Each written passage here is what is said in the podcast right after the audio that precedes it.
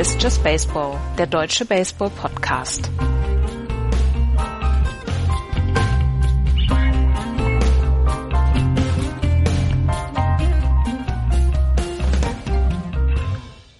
Ein neuer Sonntag, eine neue Sendung Just Baseball. Hallo, liebe Hörer. Hallo, Florian. Schönen guten Morgen, schönen guten Und Tag in die Runde. Guten Morgen, Andreas. Hallo. Wie ist dein Befinden, Andreas, jetzt wo alles zusammenbricht in Boston? Es ist ähm, die erste, also die erste von diesen fünf Stufen des, ähm, wie, wie ging das nochmal? Als erstes, als erstes negiert man es. ja. Ich glaube, ich bin schon beim Fatalismus. Man, verleumdet es. Ja, ne? ich glaube, ich bin schon beim Fatalismus angekommen. Ja, ich habe schon die dritte oder vierte Stufe erreicht. In der Nacht zu heute haben die Red Sox die erste Serie seit äh, dem frühen Juli verloren. Sie haben seit Juli keine Serie mehr verloren. Äh, heute Nacht war es dann soweit mit einem zwei Spiele oder mit zwei Niederlagen bei den ähm, Tampa Bay Rays in St. Petersburg haben sie die Serie gegen Tampa Bay äh, verloren. Und äh, die letzte, die letzte Niederlagenserie war gegen äh? Yankees. Genau. Zwei von drei haben sie, glaube ich, verloren damals, genau. mhm. ne? gegen die im, im Juli. Ja, ähm, das ist natürlich ein eins der Themen, über die wir reden müssen, der, der, der, der Halbwertsverfall der Boston Red Sox. Aber es gibt noch eine ganze Menge andere Sachen. Und bevor die Saison 2018 sich langsam aber sicher ihrem Höhepunkt äh, zuwendet, gab die MLB schon die Pläne für die nächste Saison bekannt. Äh, 2019 wird so früh wie nie starten. Das ist dem Umstand geschuldet, dass es äh, ein paar mehr freie Tage für die Teams geben soll. Die Saison fängt am 20. 21. März mit einer Serie in Tokio an und die Regular Season dann eine Woche später am 28. Genau. Oder am 29. Nee, am 28. 28. Am 28. März dann schon mit den ersten äh, Spielen in den Staaten. Dazu gab es äh, Informationen über die London Games und äh, International Series in Monterey, Andreas. Genau, in Monterey werden äh, sowohl ähm, Spring Training Games abgehalten, als auch, ähm, dass die Cincinnati Reds gegen die St. Louis Cardinals zwei Spiele spielen werden und die Los Angeles Angels gegen die Houston Astros im Mai auch zwei Spiele spielen werden. Es gibt ein paar World Series äh, Rematches, ähm, zum Beispiel die Yankees, die gegen die Diamondbacks spielen werden, die Royals, die gegen die New York Mets spielen werden, die Rangers gegen die Cardinals und die Red Sox gegen die Colorado Rockies zum Beispiel, eine, ein Matchup, was es eher selten gibt. Ähm, es gibt dann, wie gesagt, am 20. und 21. März werden die Seattle Mariners und die Oakland A's in Tokio die Saison eröffnen und am 28. März werden dann alle 30 Teams antreten, unter anderem auch in Cleveland. Und da bin ich sehr gespannt, ob am 28. März in Cleveland schon halbwegs Baseball gespielt werden kann. Das ähm, wird spannend zu sehen sein, gerade weil wir auch dieses Jahr viele, viele Spielausfälle dort gesehen haben.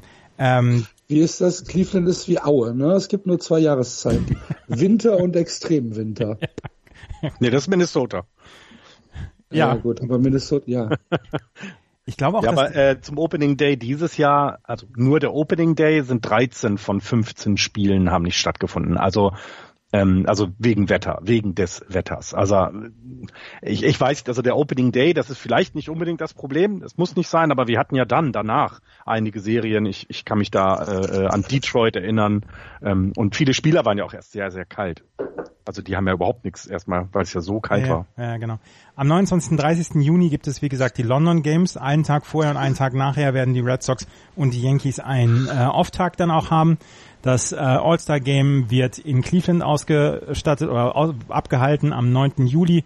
Ähm, das Little League Classic ist am 18. August, die Pirates gegen die Cubs, was wir ähm, diese oder letzte Woche ja auch erlebt haben mit den New York Mets und Cardinals. Ich weiß nicht mehr ganz genau.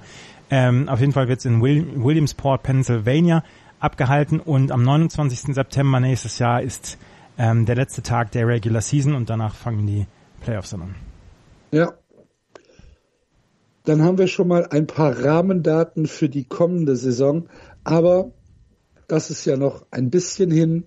Äh, ich würde vorschlagen, wir begeben uns wieder in das Hier und Jetzt und schauen auf die aktuellen Entwicklungen im Baseball in dieser Woche. Es war Players Weekend jetzt am Wochenende mit den hässlichsten Trikots der Welt und ähm, und und Nicknames hinten äh, auf den auf den Jerseys. Habt ihr das gesehen? Ja. Was hat euch am besten gefallen? Ich mochte, ich, ich gebe ja ganz offen zu, ich mochte die Race-Trikots ganz gerne, ne? Oh, ah, nein. Ich bin aber auch, ich habe aber auch eine Farb, ich habe aber auch eine Farbsehschwäche. Also ah, das, das hättest du nicht extra erwähnen müssen. Jetzt, nachdem du gesagt hast. Ich bin dabei Andreas. Ich finde das mal oh. ganz nett. Ja, es ist Wie sahen die denn für euch aus? Gelb und blau. Ja. ja. Ist das Gelb richtig? und blau. Ist das richtig? ich habe tatsächlich eine kleine Farbschwäche, deswegen war das jetzt keine ernst gemeint. Mir wird ja auch immer unterstellt, ich sei farbenblind. äh, es gibt tatsächlich Personen in meinem Haushalt, die äh, durch das Toys R Us laufen und freudestrahlend erzählen, dass sie ein UNO für, äh, für, für Sehbehinderte gefunden haben, für Leute mit Farben, äh, Farb, Farbenblindheit. Ob, ob wir das nicht vielleicht kaufen sollten damit wir Uno spielen können, weil ich ja anscheinend keine Farben auseinanderhalten kann. Aber also, wenn ihr sagt, die Race-Trikots, nein. Ich mochte allerdings nein. auch die Yankees-Trikots gerne. Genau, wollte ich gerade sagen. Okay, da gehe ich mit. Das fand ich auch sehr, äh, weiß nicht, hatte, hatte was. Die, die von den Giants zum Beispiel war, ja. Also die von den, die von den Yankees, die sahen halt edel aus. Ja, fand ich das, das, die, von, fand ich die, von den, die von den Rays, die sahen nach Karneval aus. Ich mochte Erinnert mich an Auswärtstrikots eines bestimmten Vereins, aber egal. Ich mochte sie. also, ja, ich fand die Red Sox Trikots auch nicht schön. Ja. ja. Also. Ich, aber ich, ich finde ja gut, also mal darüber hinweg, dass Players äh, Weekend war, ich finde ja gut, dass die MLB sowas macht, weil ich glaube, wenn man teilweise gesehen hat, ähm, äh, hat es den Spielern ja gefallen, mit ihren Spitznamen aufzutreten, ne? Einfach, ähm, weil das ja also es gibt ja genug Spieler, die wahrscheinlich untereinander gar nicht wissen, wie sie heißen, weil sie nur den Spitznamen kennen. Ja. Ähm, das finde ich, finde ich ganz nett. Eine ganz nette Geschichte, ganz nette Idee. Wie war das mit David Ortiz? Bei seinem, bei seinem äh, Roast, der, äh, der nicht wusste, wer Dustin Pedroia war? ja, genau kannte ihn nur als Pidi, ne? Ja, genau. Ähm, da können wir auch gerade mal, bevor, also bevor wir weiterkommen, wo wir gerade darüber sprechen, können wir noch mal gerade die Geschichte von ähm, Mike Trout erzählen, der eigentlich als als Spitznamen The Kid haben wollte, dieses dieses Wochenende wieder, aber letzte Woche ist sein Schwager verstorben und ähm, dann ähm, hat er den Namen seines Schwagers hat er an diesem Wochenende getragen, A. Cox und ähm, hat den damit geehrt. Er war, Cox war der Bruder von Charles ähm, Frau Jessica und es, man weiß noch nicht, ähm, man weiß noch nicht, woran er gestorben ist, aber er ist letzte Woche gestorben und ähm, Mike Trout hat diese Woche zum ersten Mal wieder gespielt und dann hat er gleich den Namen des, des äh, Schwagers da getragen. Das mal ja. hier als ähm, kleinen Down. Ein, ein, von, ein, ein vom Herzen guter Mensch, dieser Mike Trout anscheinend. Glaube ich auch. Ja. Nach allem, Wahnsinn. was man hört. Ja.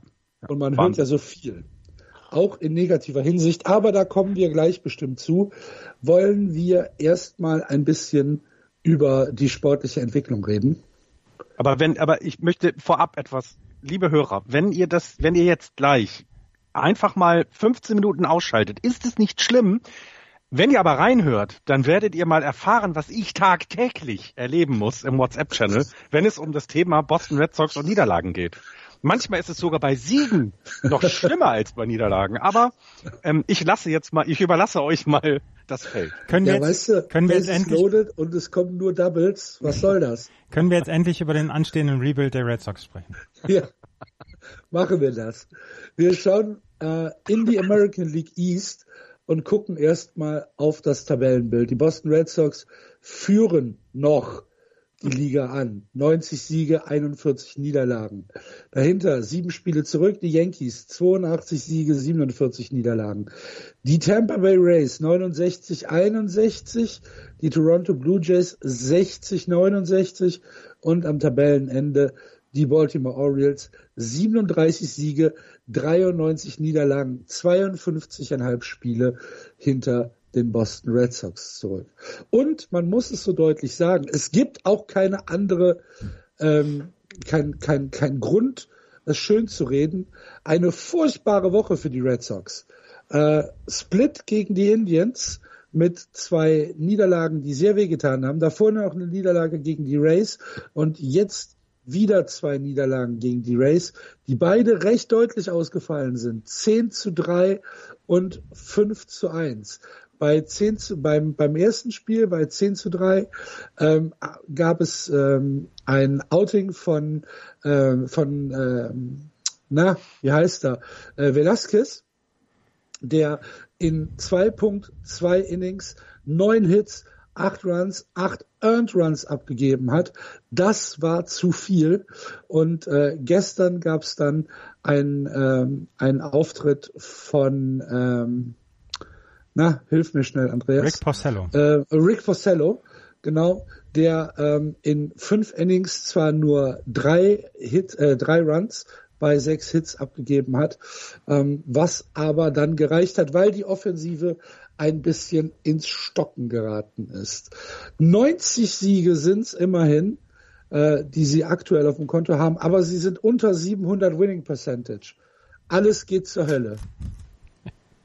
Es tut so. Es ist wirklich schlimm mit euch. Es ist wirklich, ist, wirklich das, schlimm das mit war, euch. Das ist, das ist nur ein Vorgeschmack auf die Playoffs. Weißt das, du, wenn du die ganze ich, Saison dominierst ja, ich, und von Sieg zu Sieg äh, reitest, äh, keine richtigen Gegner mehr hast und dann kommst du in die Playoffs und verlierst dann gegen ein Wildcard-Team irgendwie in, äh, in, in drei Spielen, dann kannst du ja nicht zufrieden sein. Und das war ein Vorgeschmack darauf also jetzt, wenn man das mal von außen betrachtet, auseinander nimmt, finde ich, also diese Serie gegen die Rays, das ist doof, absolut. Also das, das mag man nicht. Ähm, interessanter oder oder oder bedeut oder bedeutsamer sind aber dann tatsächlich doch die die äh, äh, Niederlagen, also die zwei Niederlagen gegen die Indians, weil das ein Team sein könnte, was man auch in den Playoffs trifft und ich fand eben, als diese zwei Spiele hintereinander verloren gegangen sind, und dann waren es ja drei in Folge, weil vorher gegen die Rays verloren wurde, ähm, da, also da hätte ja schon einiges, also gerade in dieser Serie hätte da einiges kippen können. Also da hätte schon ähm, plötzlich so ein bisschen die Luft rausgenommen werden. Dass die Red Sox es in die Playoffs schaffen, alles gut. Also das steht ja nicht äh, in Gefahr.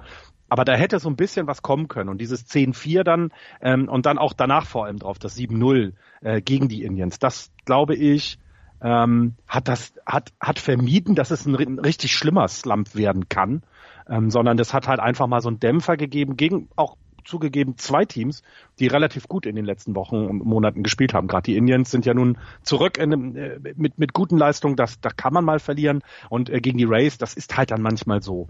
Und ich glaube, na, das was heißt, es ist halt manchmal so, die Rays stehen halt immerhin auch acht Spiele über 500. Das ist ja, das ist genau. ja kein, keine Graupentruppe. Richtig, ne? richtig. Und, wir, also, und, und genau deswegen glaube ich. Und das in dieser Liga, das in der American League East. Und ähm, äh, bei dem einen äh, Sieg hat ja, gab es den 100. Save von Sergio Romo. Habt ihr euch sehr gefreut, ne? ja, da bin ich fast umgebracht. Also ich glaube, die waren kurz davor, hier nach Hamburg zu fahren und mir vor der Tür abends aufzulauern, als ah. ich das gesagt habe. Also, Oh Gott, nein. Jetzt, jetzt wird eingeordnet. Jetzt wird eingeordnet, genau. Die Red Sox sind die einzige Mannschaft in der gesamten, äh, gesamten Major League Baseball, die noch keine Niederlagenserie von mehr als drei Spielen hatten. Also vier Spiele am Stück haben die Boston Red Sox noch nicht verloren und sie sind das einzige Team der kompletten Liga. Sie haben diese Woche gegen die Cleveland Indians gespielt, wo ich nach zwei Spielen dachte, wow, wow, wow, wow, wow. Genau das habe ich befürchtet für die Playoffs. Die nächsten mhm. beiden Siege gegen die Indians waren aber hoch, hoch souverän und vor allen ja. Dingen die Cleveland Indians haben nur einen der Top 3 Starting Pitcher von den Red Sox gesehen. Sie haben Chris Sale nicht gesehen und sie haben Rick Porcello nicht gesehen. Sie haben nur David Price gesehen, der im Moment wirklich hervorragend pitcht seit dem All-Star Break. Danach haben sie zwei Spiele jetzt gegen die Tampa Bay Rays verloren. Die Tampa Bay Rays, die sieben Spiele jetzt in Folge gewonnen haben, die zum ersten Mal seit 2015 acht Spiele über 500 stehen, die die ganze Saison lang einen sehr, sehr vernünftigen Baseball spielen. Und das kann passieren. Und die Offensive ist einfach im Moment nicht da. Äh, jemand wie Mookie Betts ist in einem, ist in einem, in einem Tief im Moment.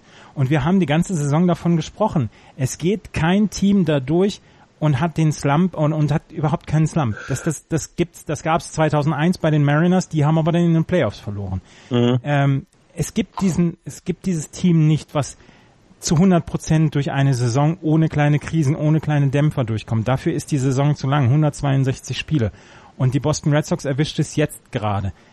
Ähm, die Offensive kommt im Moment nicht in Schwung. Und das ist etwas, worum ich mir aber nicht so die richtig die Sorgen mache. Rick Porcello. Die kann's ja, ich also die kann's ja, ne? Das muss man ja dazu sagen. Wenn sie jetzt mal ein, zwei Spiele nicht durchzieht und ich meine, ne, Mookie Betts hast du angesprochen, in den letzten sieben Tagen hat er ein, ein Betting Average von 172. Das ist, das ist dann ein Slump und das ist auch in Ordnung. Aber man weiß ja, für, zu was er in der Lage ist. Also das, ich glaube, das ist dann auch in Ordnung, dass man da jetzt, also ne, dass ihr da jetzt auch nicht komplett auseinanderfallen werdet, ist euch ja auch klar. Das ist ja. Seit Cora ihn auf die Bank gesetzt hat. Das stimmt, das habe das hab ich ja. Ja, das ist ja Wahnsinn. Wie kann der so? Oh Gott. Ja. Ja. danach, danach ja, es ist ja auch so, also jetzt für, für die Hörer, die uns vielleicht da noch nicht genug äh, kennen, also wir meinen es, wir meinen es nicht wirklich ernst mit unserer Panik. Ähm, es ist schon so, dass, dass wir uns eingestehen, dass jedes Team diesen Slump haben kann, wie Andreas das gesagt hat. Es ist halt nur ähm, in der internen Just Baseball WhatsApp-Gruppe ähm, ist es halt manchmal sehr lustig, wenn äh, Florian dann darauf anspringt. man, man kann Florian leicht triggern.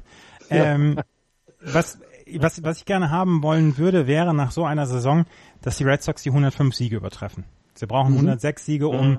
ähm, den, äh, die meisten Siege in einer Red Sox-Saison zu schaffen. Sie sind im Moment bei 90 Siegen, sie haben noch 31 Spiele vor sich. 16 zu 15 müssen sie da jetzt die letzten 31 Spiele schaffen. Und das sollte, und das müsste eigentlich für ein Team wie die Boston Red Sox möglich sein, diese 106 Siege dann noch zu holen und dann wirklich, ähm, sie werden dann auch als erstes Team höchstwahrscheinlich dann in die Playoffs einziehen. Mit 106 Siegen, da müssten die Yankees jetzt noch 24 da Siege. Da passiert nichts mehr, würde ich auch sagen. 25 das Siege holen. Wird schwierig, glaube ich. Also wenn man sich, wir können ja kurz zu den Yankees gucken. Ich hatte, ich hatte mir das Schedule mal aufgemacht. Natürlich haben die Yankees den Vorteil, in der Division zu spielen, die eben auch, ne, oder in der, in der Liga zu spielen, Entschuldigung, wo so Teams wie eben Minnesota, Toronto oder Baltimore warten, ne? Ähm, aber sie haben eben, ähm, na gut, sie haben ist die White Sox, dann Detroit, da könnte man ein bisschen was aufholen, dann spielen sie aber noch gegen gegen Oakland, gegen Seattle. Sie spielen noch sechsmal gegen Boston. Also da, da muss ja schon, da muss schon viel zusammenkommen, dass sie da ja. jetzt so eine 24, 25 Spiele-Serie, ähm, die, die Yankees haben Potenzial, aber ganz ehrlich, das traue ich ihnen nicht zu. Ja, also die Yankees, du hast es gesagt, müssen nochmal äh, an die Westküste. Und bei den Red Sox ist es so, dass sie von den letzten, ich glaube, 23 Spielen haben sie 15 zu Hause. Also auch schon ähm, mal ein Fund. Das ist auch schon mal ein Fund. Ne, ja. Äh, Sie haben ja im, am Anfang der Saison ähm, sehr viele Roadtrips gehabt und auch lange mhm. Roadtrips gehabt. Und das äh, zahlt sich jetzt am Ende der Saison aus. Äh, Sie haben also noch sehr, sehr viele Spiele zu Hause in äh, Fenway Park. Und äh, Fenway Park ist tatsächlich ja ein, ein äh, Ballpark, der dem Heimteam, wenn du ihn jeden Tag bespielst, Vorteile bieten kann.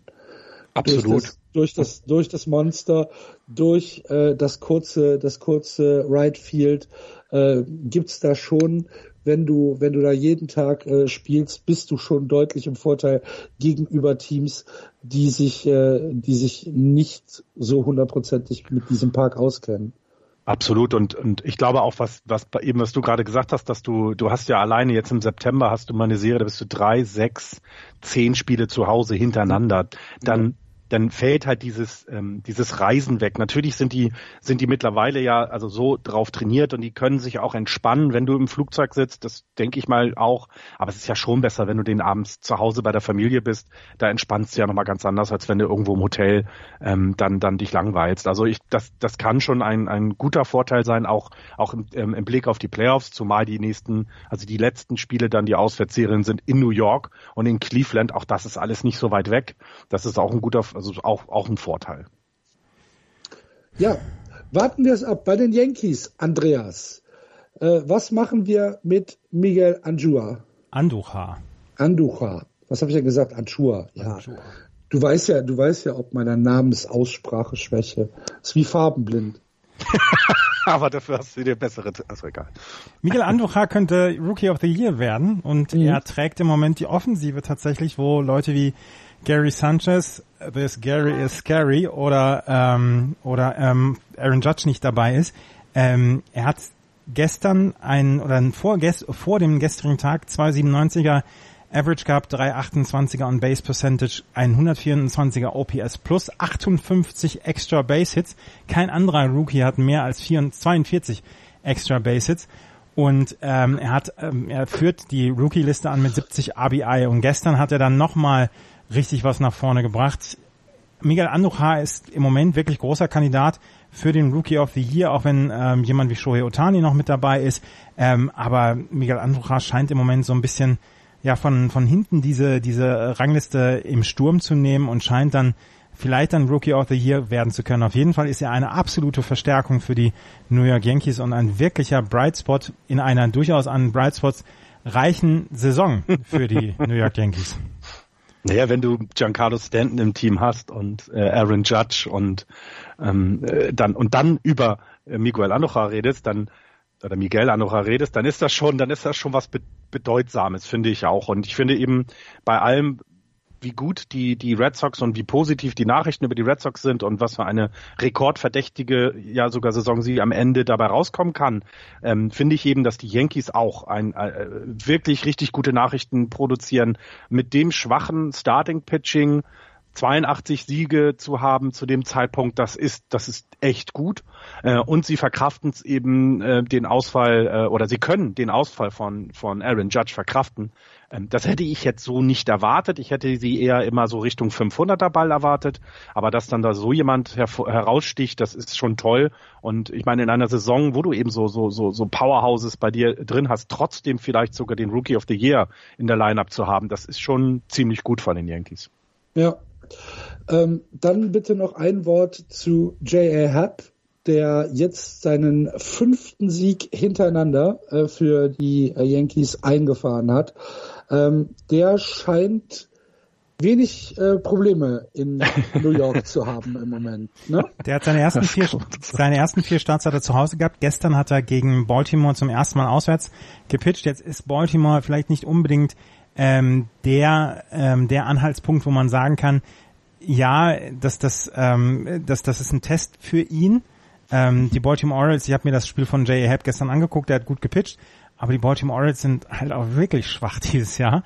Ähm, ähm, aber J.A. Happ scheint wirklich eine gute Verstärkung für die für die Yankees gewesen zu sein. Ich würde ihn gerne mal in einem Ballpark sehen, wo es dann wirklich auch rund geht, bei den Indians zum Beispiel oder bei den Red Sox auch und ähm, dann auch mal seine Leistung dort dann sehen, weil wie gesagt, wir haben ihn bislang nur im Yankee Stadium gesehen plus einmal in Baltimore und das ist vielleicht noch nicht der der größte Anhaltspunkt, aber ja, sein Start ist Wildcard, im Wildcard Game. Ja, das wird, das wird, das glaube ich auch. Und da ist ihm auch die Frage, ob du ihn dort sehen wirst.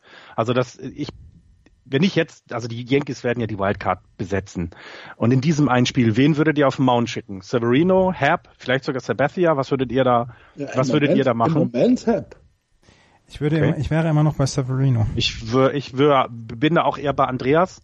Ähm, aber wenn er jetzt, wenn J.A. Herb sich eben auswärts jetzt auch nochmal ähm, beweist, dann könnte das noch bei mir kippen. Denn im Moment ist er der beste Pitcher in der Lineup, aber ich glaube, diese Erfahrung, die Severino hat und vor allem, du kannst ja mit Severino anfangen, der ist, glaube ich, Lefty, ne? Ist das richtig? Bin ich jetzt, oder bin ich jetzt völlig blöd? Äh, Severino, wo steht der? Hier oben, da oben. Äh, äh, äh nee, right äh, dann startest du mit dem Righty, das ist ja okay, aber du könntest ja auch, weil es dieses eine Spiel ist, ja sofort im Bullpen gehen und meinetwegen einen Hep bringen oder einen Sebastian für zwei Innings oder einen Tanaka oder was auch immer dir noch zur Verfügung steht.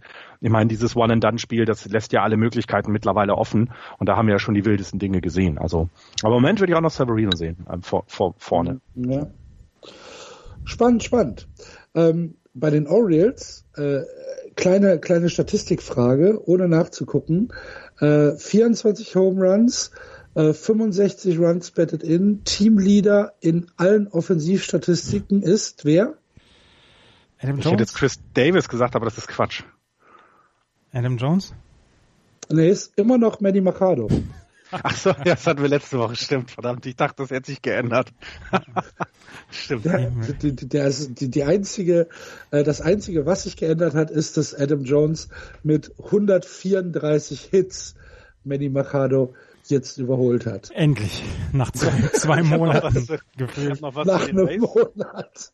Ich habe noch was zu den Rays gefunden, was, was ich etwas äh, äh, bemerkenswert fand, weil es ist schon wieder ein Spieler auf die DL gegangen wegen einer unbekannten Virusinfektion. Und ich, das hat, wir hatten dieses Jahr viele von diesen komischen, Hand ne, also dieses äh, Hand-Mund-Klauen-Dingsbums da von, von, von wem war es noch? Hand und Fuß ähm, von, von also, Noah Syndergaard hat das. Noah Syndergaard, genau. Also ist ganz merkwürdige Geschichten. Da haben wir bei den Indians auch was mit mit äh, Hämorrhoiden und sowas. Also ganz komische komische Erkrankungen. Äh, weiß nicht. Finde ich bemerkenswert.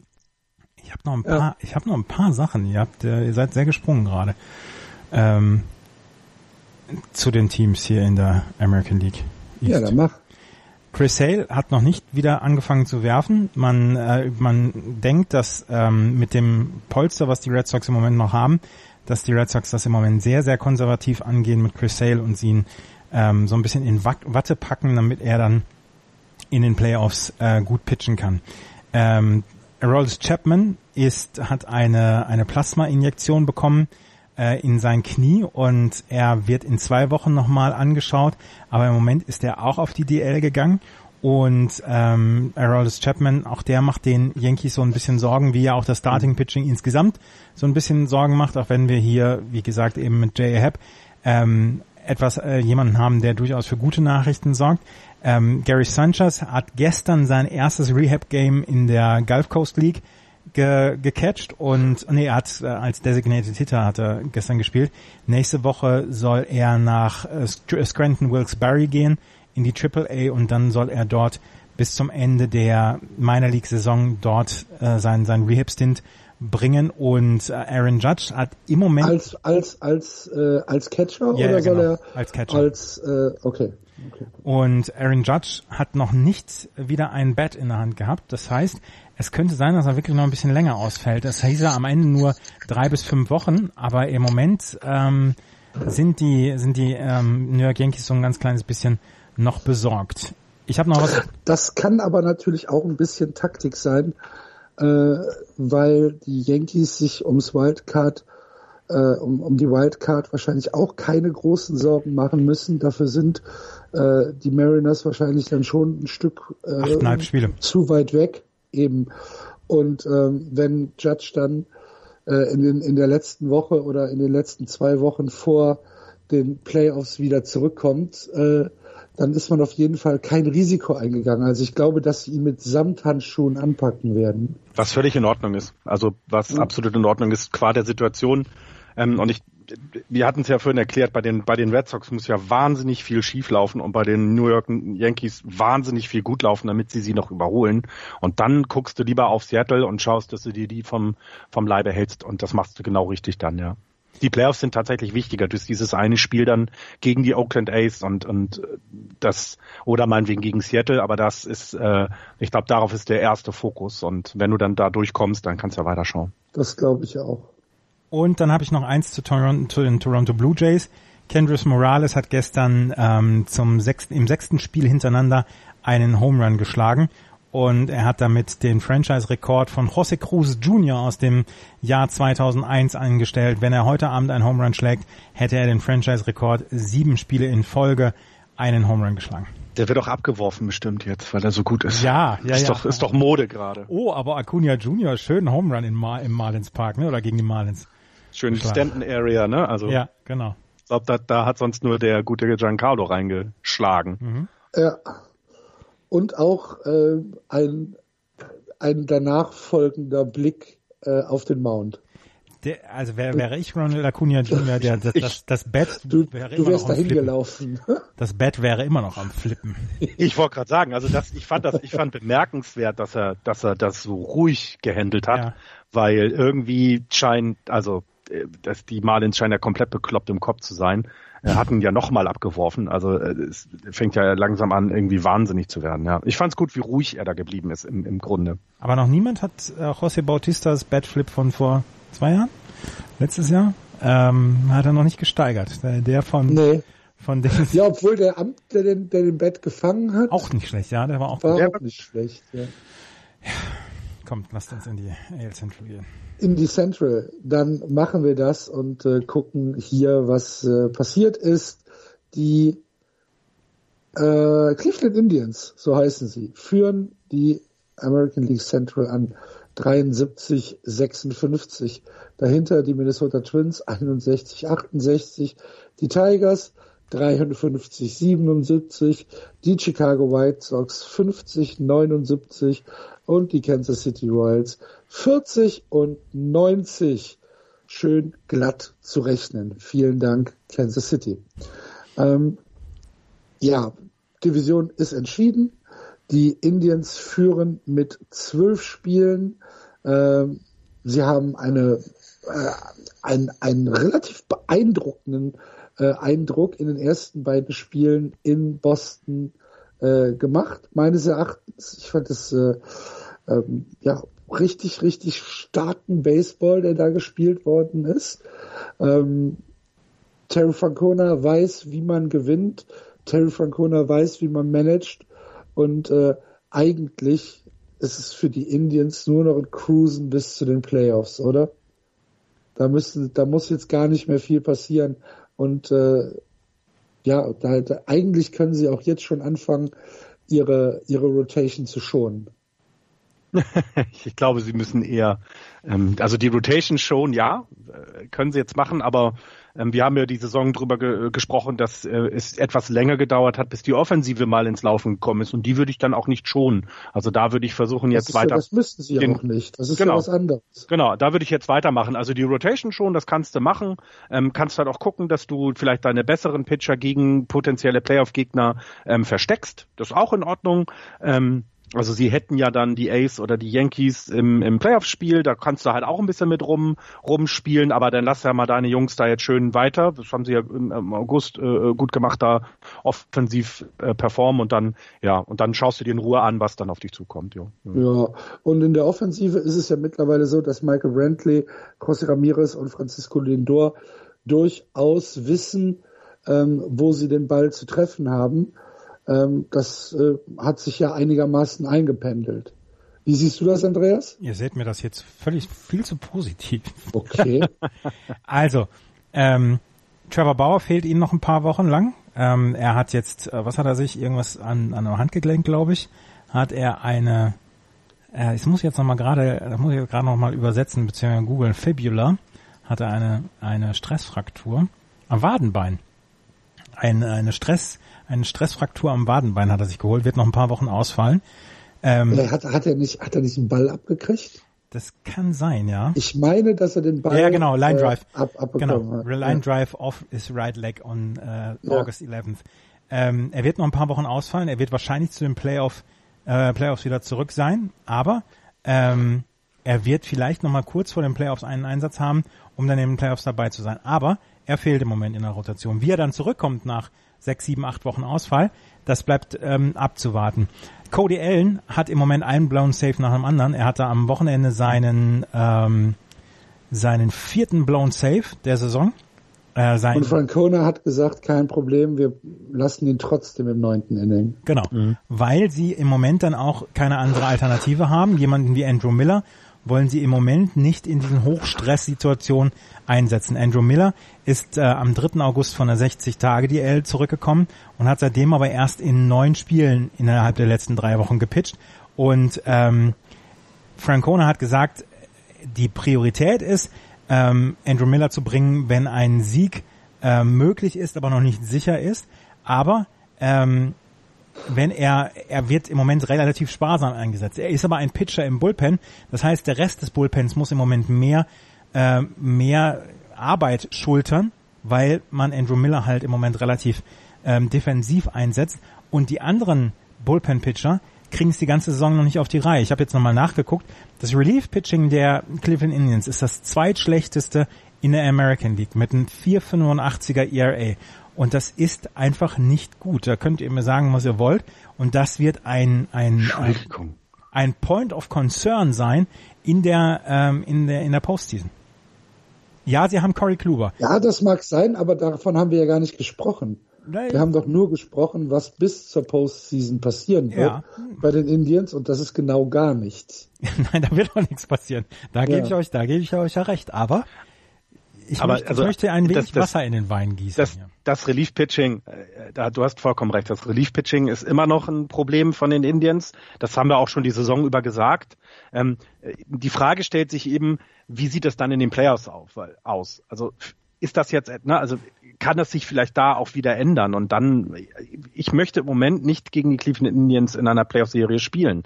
Ich glaube, die, die haben noch was offen und ähm, möchten deutlich äh, die, mit dieser Mannschaft endlich mal die World Series gewinnen. Also die waren ja mehrfach kurz davor, also oder zweimal kurz davor. Deswegen weiß ich nicht. Ich, ich glaube nicht, dass wir, dass wir jetzt die reguläre Saison da vielleicht zu ernst nehmen sollten. Ähm, dass sie die, dass die Pitcher da irgendwie ein Problem im Moment haben, ja, das, das, das sehe ich auch so. Und ähm, dass deswegen ähm, vielleicht auch, also hätte vielleicht auch was getan werden müssen zur Trade Deadline, da sie aber jetzt sich sehr, dass sie ja immer noch sehr darauf vertrauen, gehe ich mal davon aus, dass wir ein anderes Bullpen-Pitching der Indians sehen ähm, in, den, in der Postseason dann. Ich wollte nur den Mana ja. mal geben. Ja, der, du, der, den, die, der, die hast du, das hast du sehr gut gemacht. Andreas, das beste, beste Relief-Pitching. Ja? Beste Relief-Pitching äh, äh, übrigens hat in der American League, die haben immer noch die Houston Astros vor den Yankees. Das hätte ich so auch nicht erwartet. Also vom ERA her, wenn man das mal nimmt. Ja. Gibt's was anderes aus der Central zu berichten? Michael Kopech hatte seinen ersten Start für die Chicago White Sox. Hat mhm. zwei Innings gepitcht. Michael Kopech ist so ein bisschen eines der Top-Talente. Ist 2014 2016 von den Red Sox im ersten äh, in der ersten Runde gedraftet worden. Dann ist er im Trade für Chris Sale nach Chicago gegangen. Dort hat er ähm, hat er erstmal ein bisschen Probleme gehabt, weil er ähm, zwar einen unglaublich harten Wurf hat, aber nicht immer die Locations trifft und äh, immer immer so ein bisschen wild war.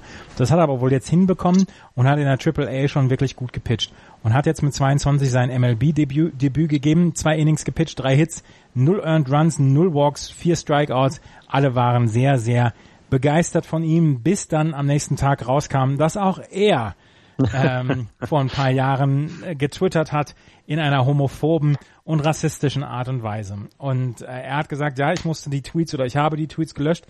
Ähm, es ist ähm, schlecht, was ich damals geschrieben habe. Ich war jung, ich war blöd, ich war ein Idiot und äh, ich stehe nicht dafür, was ich damals geschrieben habe. Die äh, White Sox haben gesagt, ähm, ja, er ist damit halbwegs professionell umgegangen und wir lassen das jetzt erstmal gut sein, aber auch er, wie gesagt, musste sich entschuldigen. Nachdem Sean Newcomb, glaube ich, war schon, war der Erste. Äh, es mussten einige ihre Tweets löschen. Ich habe mal zum Spaß meine alten Tweets angeguckt. Ich meine, da ist großer Mist dabei, aber ich habe nie homophoben Scheiß oder rassistischen ja. Scheiß geschrieben. Wo kommt, wo kommt er her? Weißt du das? Also äh, welch, was ist seine Home, Home, Home State? Und dann damit fängt es ja schon an. Also ähm, ich glaube, das, das ist ein super schwieriges Thema, weil als Jugendlicher, wenn du in einer bestimmten Umgebung aufwächst, dann ähm, ja, weiß ich nicht, dann, dann verhältst du dich manchmal vielleicht so, wie du es als Erwachsener hinterher sagst, ach du meine Güte. Texas. Und das war Texas, danke. Das war vorher egal. Früher war das egal, also niemand weiß, was ich damals gemacht habe. Das ist alles verjährt. Ähm, und das kann auch nirgendwo mal eingesehen werden und die Jungs können das mittlerweile nicht mehr. Ähm, Frage ist eben, wie kann es sein, dass du als Jugendlicher eben homophob, rassistisch bist und da niemand einschreitet? Aber das sehen wir in Amerika im Moment ja sowieso, dass sich da einiges immer noch am, im Argen liegt. Und deswegen finde ich es gut, wenn dann ein Spieler kommt, der dann sagt, das war scheiße, ich bereue das, das bin ich nicht mehr. Das finde ich besser, als wenn man gar nichts sagt oder eben von diesem Standpunkt auch nicht weggeht. Und das äh, finde ich dann schon in Ordnung. Und gerade der Kopek ist ja das ist ja wirklich jemand, der, ich habe jetzt bei SB Nation dann auch gelesen, die, die White Sox-Fans, die gieren ja nach seinem Debüt, also gierten nach seinem Debüt und die äh, haben sehr, sehr große Hoffnung in diesen jungen Spieler ähm, und hoffen wir, dass das alles gut enden wird. Ja, wenn du White Sox-Fan wärst, würdest du auch nach allem gieren. ja, ja, ja, absolut. Nur ein bisschen nach Licht am Ende des Tunnels aussieht. Absolut. Ja, also. Ich hab, ja, ich habe äh, hab noch was zu den Royals. Mhm. Ryan O'Hearn und Hunter Dozier haben, wurden, waren die ersten Rookies, die mit zwei Home Runs back-to-back ein Spiel entschieden haben, beziehungsweise einen Walk-Off ähm, geschafft haben. Also die haben 3 zu 4 im neunten Inning zurückgelegen gegen die gegen die Cleveland Indians und dann Cody Allen hat zwei Home Runs zugelassen von zwei Rookies Erst den Ausgleich von Ryan O'Hearn und dann Hunter Dozier, der den Walk-Off für die Kansas City Royals gebracht hat. Auch für die Kansas City Royals gibt es nicht so richtig viel gute Nachrichten im Moment. Das war eine schöne ähm. Ja, und dann ist ja noch bei dem Spiel, was bei dem Spiel oder bei dem Spiel davor, da musste ja der Start des Spiels etwas verzögert werden, weil diese wundervolle Fontäne, die die im Kaufmann Stadium haben, wohl ein Leck hatte und es ins Aus, Aus ja, Outfield, äh, äh, das Outfield etwas überflutet wurde und alle so gesagt haben, nee, normal, so gehört das nicht. Ja. Wir müssen mal gucken, was da los ist. Ja. Ähm, dann kommt dann Felix, der Klempner, kommt dann. Ähm, warte, warte, warte, warte, da muss ich jetzt gerade, ähm, da muss ich jetzt, da muss ich jetzt mal gerade gucken, ähm, Salvador Perez, der Catcher der äh, der Kansas City Royals hatte vorher gibt's ja vor den Spielen gibt's ja immer diese Interviews beziehungsweise dann auch die Autogrammwünsche und so und da war ein kleiner Junge im Rollstuhl und hat Salvador Perez gesagt, für dich schlage ich heute einen Home Run und er hat einen Home Run geschlagen in dem Spiel. Ich finde es ich finde immer es bemerkenswert, wenn man seine Versprechen hält. Und ja, aber gerade als Pitcher in American League. Und nee, als Catcher. Und äh ähm, Catcher. Und, und als jemand, ähm, der einen so schwierigen Sport betreibt, wo es ja, wo man, wo man gut ist, wenn man in 30 Prozent der Fälle ähm, den, den Ball trifft und dann einen Home Run schlägt, als Versprechen einhält, das ist schon nicht schlecht. Ja? Ja. Opposite Field sogar noch. 454 Fuß. Lasst uns in die American 454 Fuß, ja. das ist das ist äh, weit. Ja, das ist ganz schön weit. Und wie gesagt, in, an, in einigen Stadions, in einigen Stadien wäre das ein Flyout. Okay. Gefühlt. Ähm, ja, im Outfield gut. der Giants. Ne? Sollen wir ja, ja. denn dann weitergehen? Bitte. Und dann verloren wir ihn. Axel muss jetzt nochmal gerade Computerprobleme etwas klären, aber wir machen jetzt weiter mit der American League West.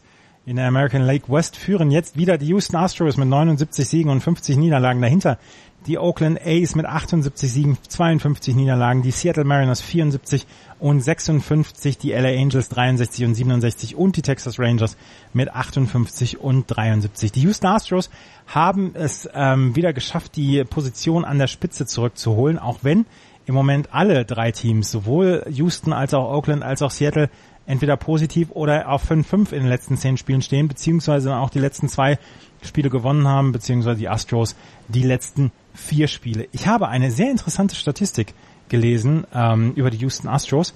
Weißt du, wie viel Starting Pitcher die in dieser Saison schon hatten? Ja, das habe ich gehört. Fünf. Fünf? Das ist der Hammer, das oder? Das ist beeindruckend, ja. Als ich das gehört habe, habe ich auch gedacht, ähm, das kommt nicht häufig vor, ne? dass du in einer Saison nur fünf Starting Pitcher bisher hast. Das also das gerade auch also ich finde es ja immer noch, immer noch äh, überraschend, weil es eben auch unter anderem Justin Verlander ist. Und ähm, ja, sehr, sehr beeindruckend, was sie da Starting Pitching Wise auf die auf die Bühne stellen. 125 Starts haben sie mit fünf Leuten hinbekommen, mit Gary Cole, mit Justin Verlander, Dallas Keuchel, Charlie Morton und Lance McCullers Jr. Lance McCullers Jr. hatte sich verletzt, deswegen hat äh, Brad Peacock letzte Woche einen ein, zwei Drittel Inning ähm, Start gehabt, so ein bisschen wie die Tampa Bay Racer das die ganze Saison schon schaffen und damit ist dieser Streak unterbrochen worden. Aber fünf Starting Pitcher, 125 Spiele, du kannst dich einfach drauf verlassen. Natürlich ist das Starting Pitching so gut, können sich ja alle immer drauf verlassen, wer auf wen ja. sie treffen und so. Das ist, ja. das ist wirklich stark. Ja, und wenn du eben auch guckst, wie lange sie denn auch auf dem Mount bleiben. Also es haben drei über 160 Innings schon. Also Garrett Cole bei 164, Dallas Keuchel 167, Verlander bei 175, selbst Charlie Morton hat eben über 140 und Lance McCullers Jr. dann 120, fällt da ein wenig ab. Also ist nicht so lange auf dem Mount ähm, wie vielleicht seine Kollegen, aber dennoch keiner über Vierer, keiner hat ein ERA über vier, sondern im Gegenteil. Der schlechteste ist mit 3,93 Lance McCullers. Und da muss man ja dann zu sagen, das bedeutet knapp vier Runs in sechs Innings, ne? wie du mal so schön erwähnt hast. Bei ihm vielleicht in fünf Innings, aber auch das ist immer noch richtig gut. 3,93er ERA bedeutet über neun Innings knapp vier Runs und das sind äh, knapp drei äh, Runs äh, über sechs Innings. Ja. ja. Genau, zwei oder sowas über sechs. Und das, das bedeutet eben, dass die, die Offensive sich eigentlich ausruhen kann. Ne? Theoretisch muss nicht so performen und die Offensive der Houston Astros kennen wir, die ist nämlich sehr gut. Mhm.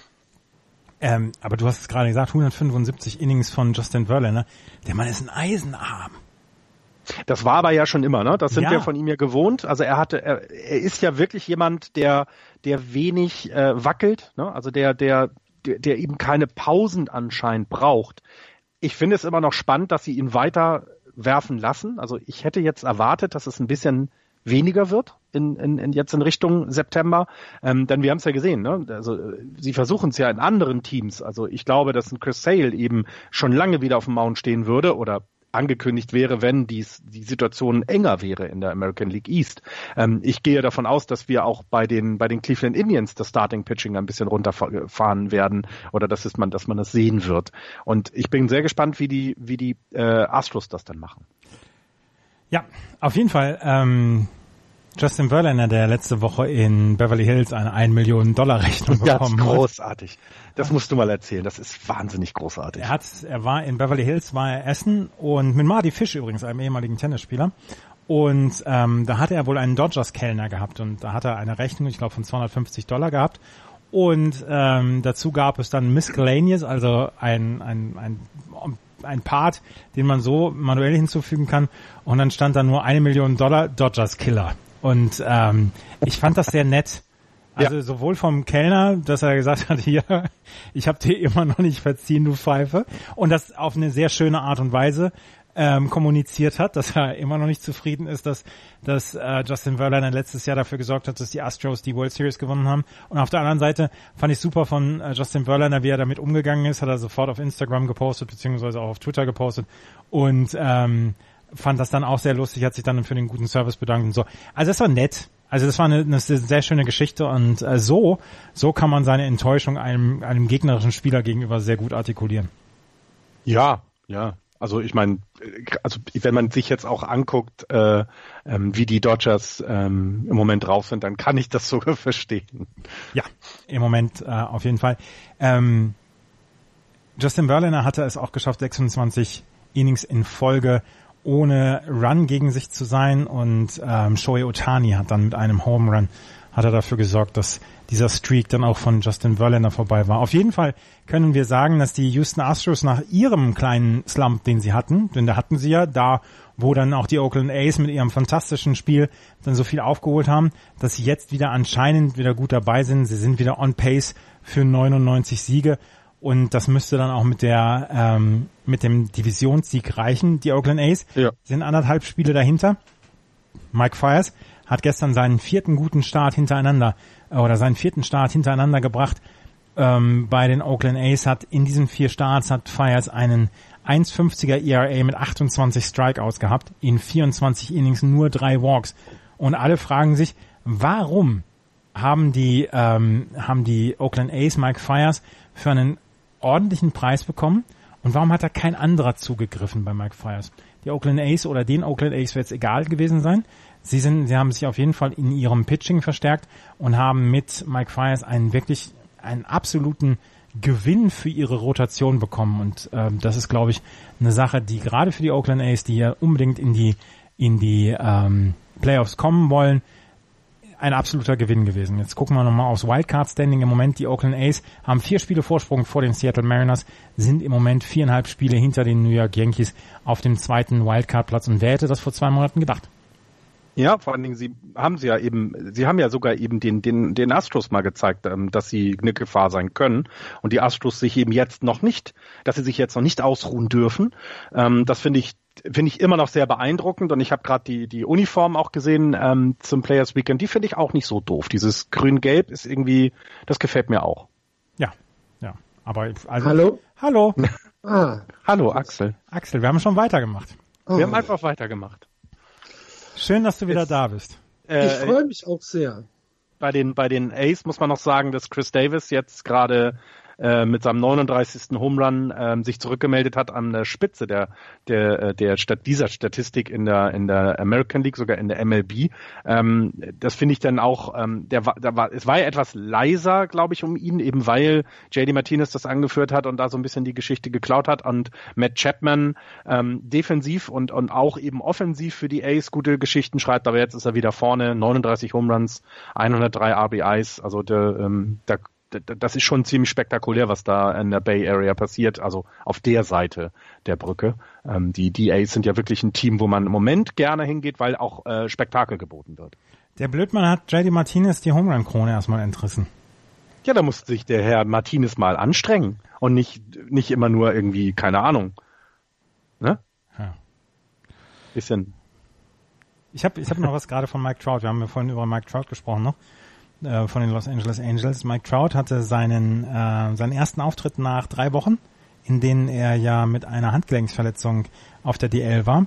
Seinen ersten Pitch, den er bekommen hat, hat er gleich mal zum Triple rausgeschlagen. ja, der kann Baseball spielen. Ich Junge. glaube, der kann Baseball spielen. Ja.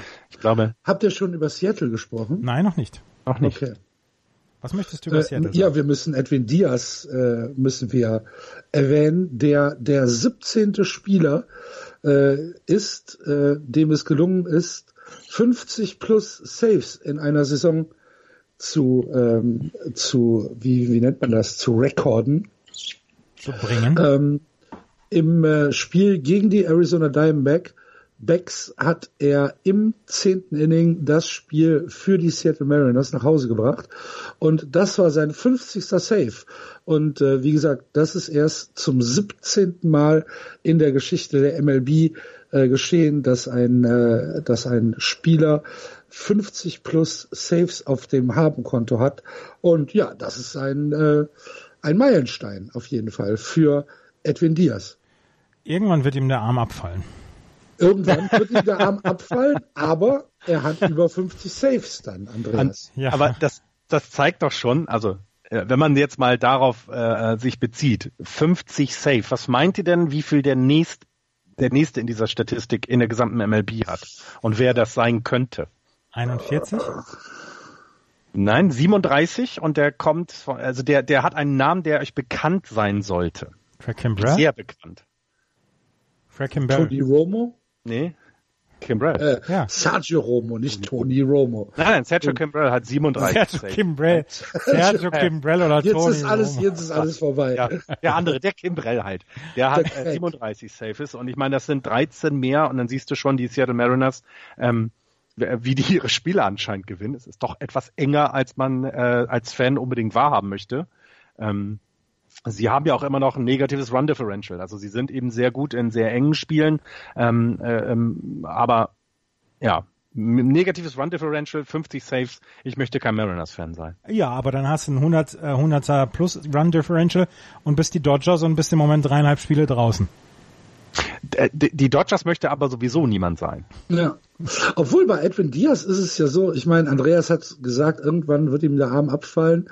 Äh, wisst ihr, wie viel Innings er gepitcht hat für die 50 Saves? Saves, ein Inning. 52? Ja, bis 60? Ja, 64. Oh, das ist aber okay. Wollte ich gerade sagen. Also so wild finde ich es jetzt noch nicht.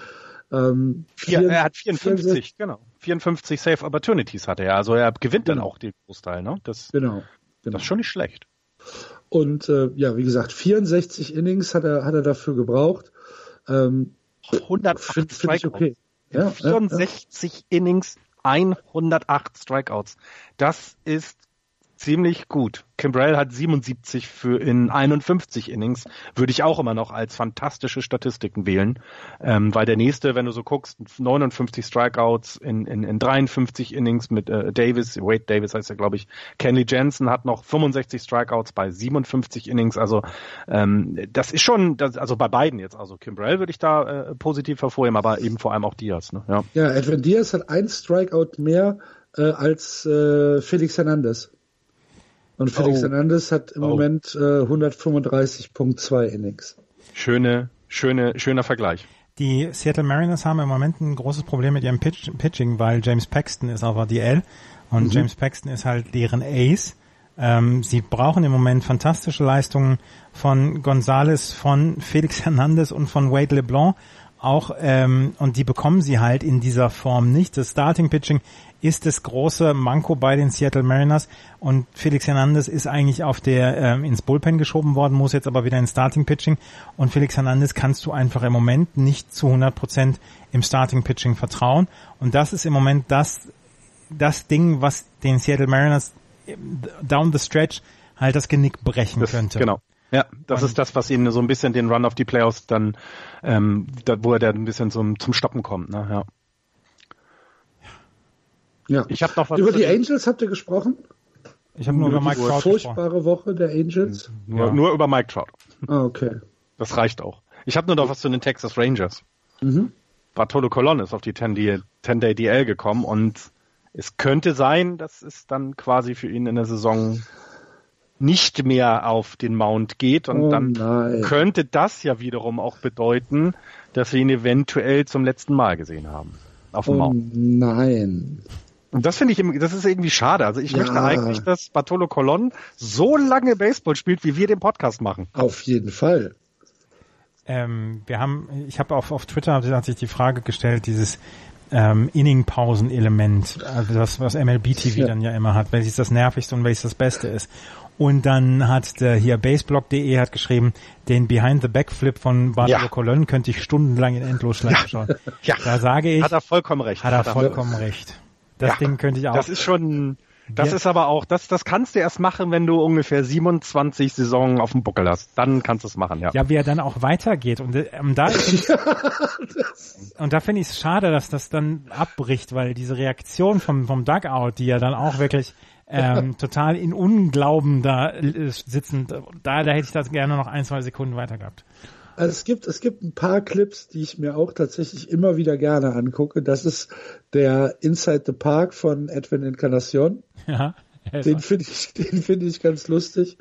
Ähm, und dann finde ich dieses äh, The Freeze. Oh, das, äh, das kann ich mir jedes ja. Mal kann ich mir das angucken. Ja. kurze, kurze, falls ihr es nicht gesehen habt, das ist so, es gibt in Atlanta ist das, ne? Ja.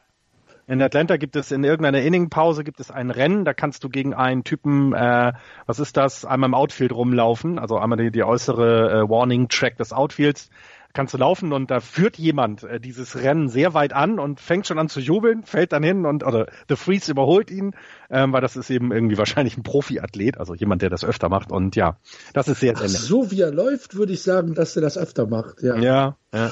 Ich und finde, übrigens, wenn es gegen die Red Sox ist, das meine ich gar nicht, aber dieser eine Catch von dem äh, Indians Outfielder über die Mauer hinweg, oh. finde ich, finde ich auch immer wieder, immer ja. die, die Körperbeherrschung in dem Fall den Handschuh zuzulassen, finde ich schon echt nicht schlecht. Ja.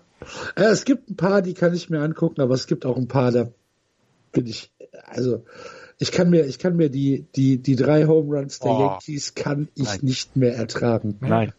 Nein. Oh, that also, Gary is Terry. Scary. also ich finde, da finde ich dann wiederum äh, äh, die. Das Stantonian Blast, halt das Maul. Denn der, der, die beiden Home Runs von Bumgarner gegen die Diamondbacks war es, glaube ich, ne, wo er in einem Spiel zwei Home Runs geschlagen hat. Das finde ich auch immer wieder ganz lustig. Ähm, was über, auch unerträglich ist, ist der Cycle von den Rockies-Spieler gegen die ja. Giants. Finde ich auch erträglich. Sowas möchte niemand sehen. Ich könnte, aber jedes Wobei, Mal, jedes Mal spreche ich Adios Pelota nach. Jedes Mal. Ja, er sagt aber Pelonta, glaube ich. Pelonta, genau, ja. Das heißt, äh, äh auf Wiedersehen Baseball, ne? Also so goodbye Baseball. Geiler Home Run Call, finde ich. Also ich mag dieses Going, Going, Gone, finde ich auch cool von einigen, aber das Adios Pelonta finde ich äh, spektakulär gut. Mhm. Ich mag Santa Maria. ähm, eins noch gerade, The Freeze ist übrigens ein, ein College-Sprinter, Nigel Talton heißt der. Ah, siehste, ähm, guck mal. Der über die 100 bis zu 400 Metern ähm, durchaus ordentliche, ordentliche Zeiten hat. Über die 100 Meter schafft er zum Beispiel in 10,47 und über die 200 Meter in 21,66. Und ich glaube, es sind 200, knapp, nee, knapp 150 Meter, ja. ähm, die diese, dieses äh, Warning Track da ist. Und ähm, er verliert zwischendurch auch mal. Und ähm, aber es ist Nigel Talton, der das, der The Freeze ist in Atlanta. Mhm. Also es ist auf jeden Fall lustig, weil der Typ halt fünf Meter vor der Ziellinie ins Straucheln kommt und hinfällt. Und wer, und wer, und wer von uns lacht nicht, wenn sich jemand vor einem auf die Eier legt? Ja, klar. Und ich, ich ja? grinse jedes Mal, wenn ich das sehe. Jedes Mal. Und Schad, ich glaube, das Wort Schadenfreude wird im Englischen auch Schadenfreude genannt. Ja, genau. Ja. Deswegen ist es auch in Ordnung. Absolut. Lass uns in die National League gehen. Wir gehen in die National League und fangen im Osten an. Die Atlanta Braves führen drei Spiele Vorsprung vor den Philadelphia Phillies. Die Braves 72-57, die Phillies 69-60. Dahinter die Washington Nationals schon achteinhalb Spiele hinter den Braves zurück. 64, 66. Die Mets 58, ja. 71 und die Marlins 53, 78 am Tabellenende. Eigentlich müssten wir antizyklisch starten, weil die Washington Nationals diese Woche die größten Schlagzeilen äh, geschrieben haben, oder? Absolut. Ich finde es auch nicht Fire Schlimmes Sale, Fire Sale. Es, es, hätte ja sein können. Alles muss raus. Es hätte sein können, dass an diesem Die Tag. Geschäftsaufgabe. Dass an diesem Tag ähm, Daniel Murphy, Matt Adams und ähm, Bryce Harper getradet werden. Ja. Das hätte echt sein können, dass sie alle drei abgeben. Weil es gab ja vor allem dieses Gerücht, ich habe das, das hat man so ein bisschen nebenbei ja mitbekommen, dass eben gesagt wurde, ein, ein anonymes Team haben äh, Bryce Harper von Waiver geclaimed, nennt sich das ja dann, von der Re, Re, Revocable heißt das, ne? Revo ja. Revocable Waivers, äh, Waivers äh, geclaimed. Das heißt, es hat sich ein Team bei den Nationals gemeldet und gesagt, jo, wir würden ihn nehmen. Das bedeutet jetzt nicht, dass sie ihn gleich nehmen können, um das nochmal kurz für die Hörer zu erklären, sondern dass dann die Teams jetzt irgendwie 48 Stunden, glaube ich, ne? Hat, genau. hat mhm. quasi, war das 48? Ja, 48 Stunden.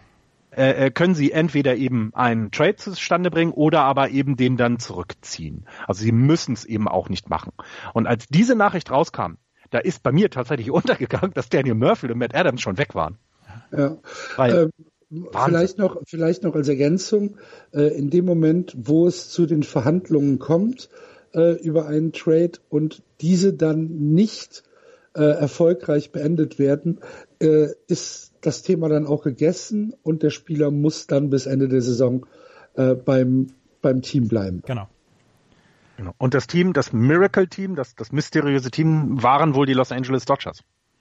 So wie ich das gehört hatte. Mystery, nicht Miracle. Miracle Team wäre ein Wunderteam. Ja.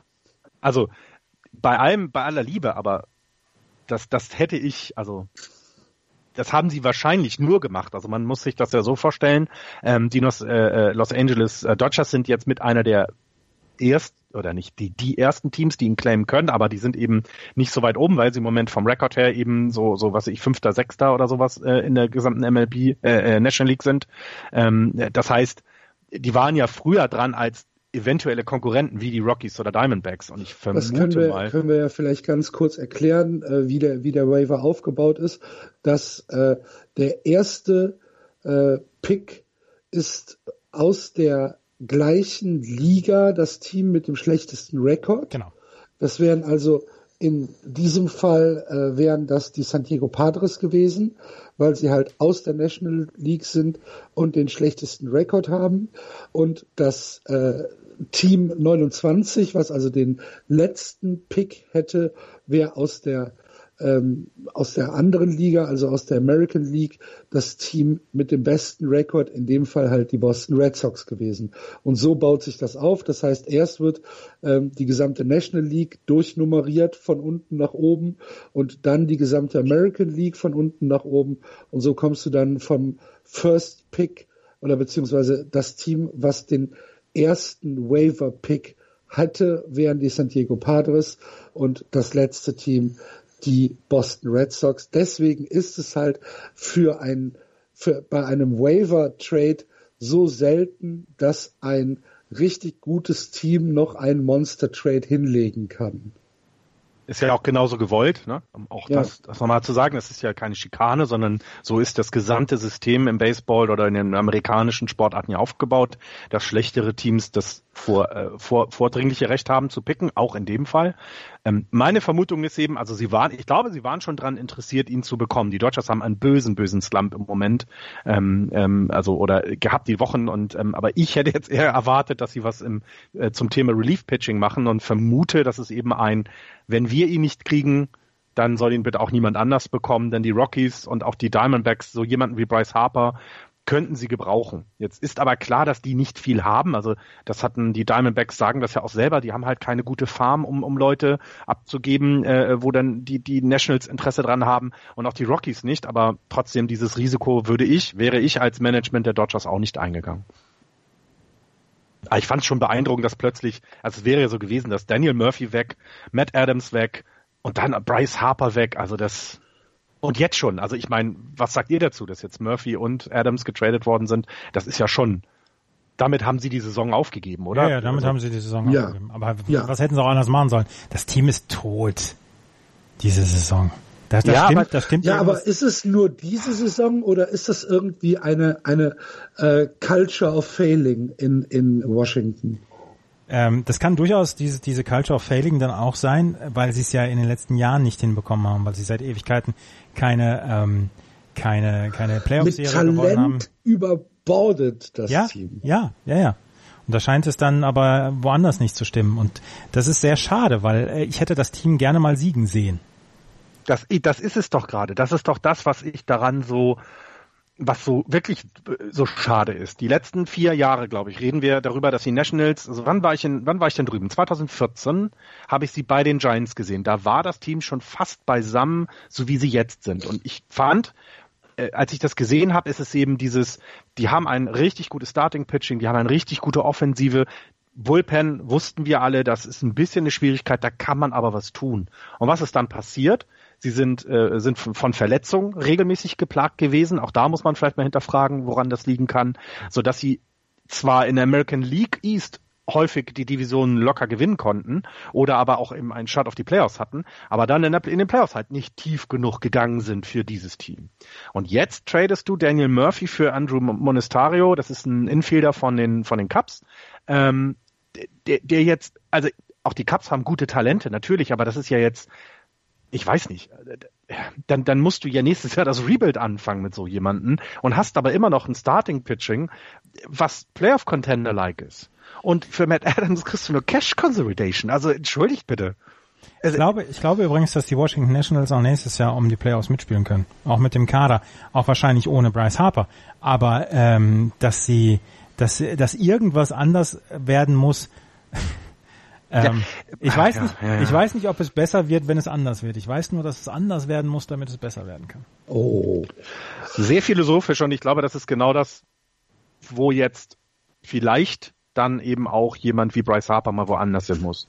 Das wird ja, wird ja so passieren. Ein, ein General Manager der National League hat ja gesagt, die Phillies werden ihn holen. Das, die Gerüchte ja, sind das, auch, ja, ja. Die sind auch, die sind auch, auch äh, genau. Das, das gibt's, aber die Gerüchte gibt es schon quasi seit der Trade, also seit Ende oder Richtung Ende ist äh, in Richtung Trade Deadline gibt, ähm, wo eben viel mit Bryce Harper gesprochen wurde, dass die Phillies ihn nicht jetzt holen. Völlig verständlich, man müsste viel zu viel abgeben äh, an die Nationals, aber ihm einen vernünftigen Vertrag zu den Phillies, das kann ich mir gut vorstellen. Ja. Und dann machen die Phillies wieder alles kaputt, was sie sich mühevoll in den letzten vier Jahren aufgebaut haben. Wenn dem so ist, weil wir sehen ja, wie die Phillies im Moment sind, muss man ja mal sagen, ne? 69 Siege, das sieht immer noch sehr gut aus. Sie sind im Moment aus dem Playoff-Rennen ein bisschen raus. Was die Wildcard angeht, da sind andere Teams besser, aber drei Spiele hinter den Braves hätten da immer noch eine Chance. Ähm, letzten zehn Spiele sind sie halt bei 3-7. Okay, vielleicht ist es etwas zu früh, aber sie haben ja, egal wie sie abschließen, wenn sie diese Saison so jetzt sehen, das ist ja eine richtig gute von den Phillies gewesen. Und da muss man halt gucken, was passiert, sollte Bryce Harper ich, das Team ja, verstärken. Ne? Ich meinte, ich meinte damit auf einer, äh, auf einer Ebene, dass die Phillies wieder in dieses Muster gehen, ähm, große, große Namen, lange Verträge, ähm, und du ah. weißt, du weißt nicht, inwieweit Bryce Harper wirklich dieses Clubhouse-Cancer ist, äh, für was ihn manche halten. Ich finde, ich finde das, ich, ja, ich finde das, ich finde das sehr, sehr interessant. Du hast einen Punkt, du hast einen guten Punkt, finde ich. Eben dieses, ähm, die Phillies waren daraus, die, die waren weg aus dieser Position, dass sie sich quasi nur die großen, großen Namen und große Verträge holen und jetzt würden sie wieder einholen und Bryce Harper wird nicht billig werden. Und wenn Bryce Harper da ist, kommen auch andere. Das geht ja aber dann nicht unbedingt mehr. Ja, doch, weil, das geht schon weil, also ja, aber ne, auch da musst du halt auf dein, dein äh, Salary Cap aufpassen. Ne? Also ja, da musst du ja. halt aufpassen und ja, es ist ähm, also ich, ich bin auch sehr, sehr gespannt. Nachher wird er sowieso bei den Yankees landen und wir gucken alle, ne, also ein Outfield dann äh, äh, Judge, äh, äh, Harper und, und wenn Stanton mal nicht die Age spielt, dann auch noch Stanton, hätte was. Ja, und dann haben die, dann haben die Yankees irgendwie fünf Superstars in ihren Reihen, die sich alle untereinander ihre Verträge nicht gönnen. Ja. Ist auch, gefährlich, ist auch gefährlich. Ja, wäre aber lustiger, als wenn ja. er bei den, als, also mir würde es mehr gefallen, Bryce Harper ist wirklich, wenn er wirklich so ein, jemand ist, der im Clubhaus was durcheinander bringt, dann würde mir es tatsächlich eher gefallen, wenn es bei den Yankees ist und nicht bei den Phillies, denn die haben sich ein bisschen was aufgebaut, was ich gerne sich entwickeln sehen würde. Und ich habe jetzt gerade, ich habe mir mal die Payroll der, der Phillies aufgemacht, die 2018er Payroll, ähm, die richtig großen Verträge, ähm, sind Jake Arrieta, äh, Carlos Santana und äh, Wilson Ramos. Und alles andere sind ähm, tatsächlich Verträge, die du so in jedem MLB-Team ähm, zuhauf findest. Also wenn du mir, wenn du jetzt zum Beispiel anguckst, äh, hast du Wild Cabrera, der bekommt in diesem Jahr 2,8 Millionen. Das ist für einen MLB-Spieler nicht die absolute Welt. Ne, ähm, Odubal Herrera 3,3 Millionen. Insgesamt Michael Franco, Michael Franco 2,9. Ähm, Im Moment sind sie auf einer totalen Payroll von 103 Millionen, ähm, die Phillies. Und wenn wir das, wenn wir das vergleichen äh, mit zum Beispiel den äh, Yankees, ich mache sie mir schnell auf, die Yankees haben aktuell eine Payroll von 177 Millionen. Das sind 77 Millionen im Jahr. Mhm. Und damit kriegst du, damit kriegst du Bryce Harper und noch zwei äh, richtig teure, gute Spieler.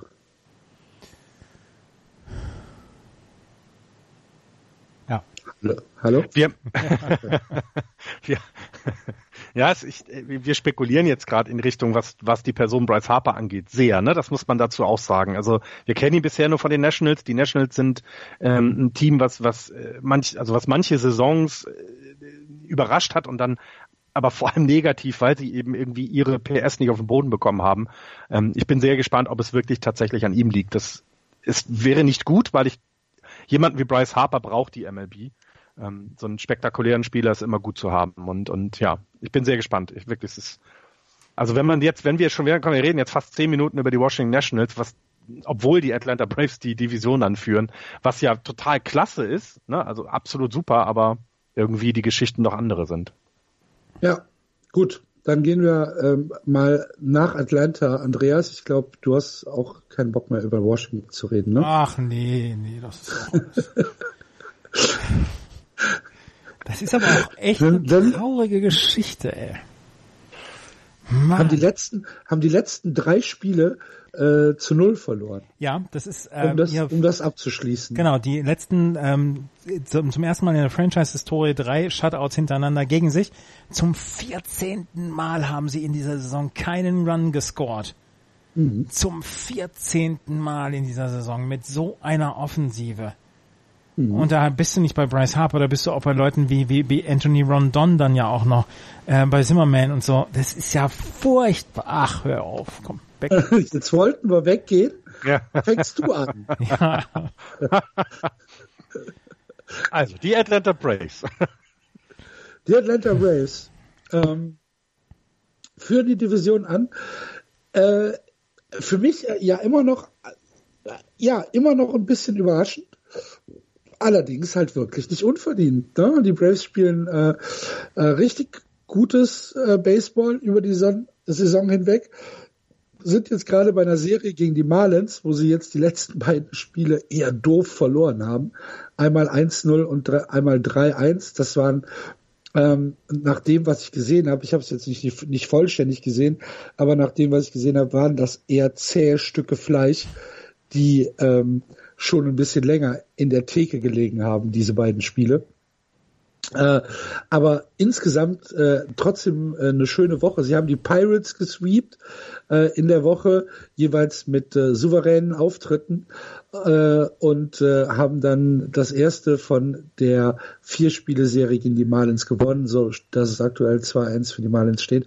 Die Braves mit drei Spielen Vorsprung vor den Philadelphia Phillies.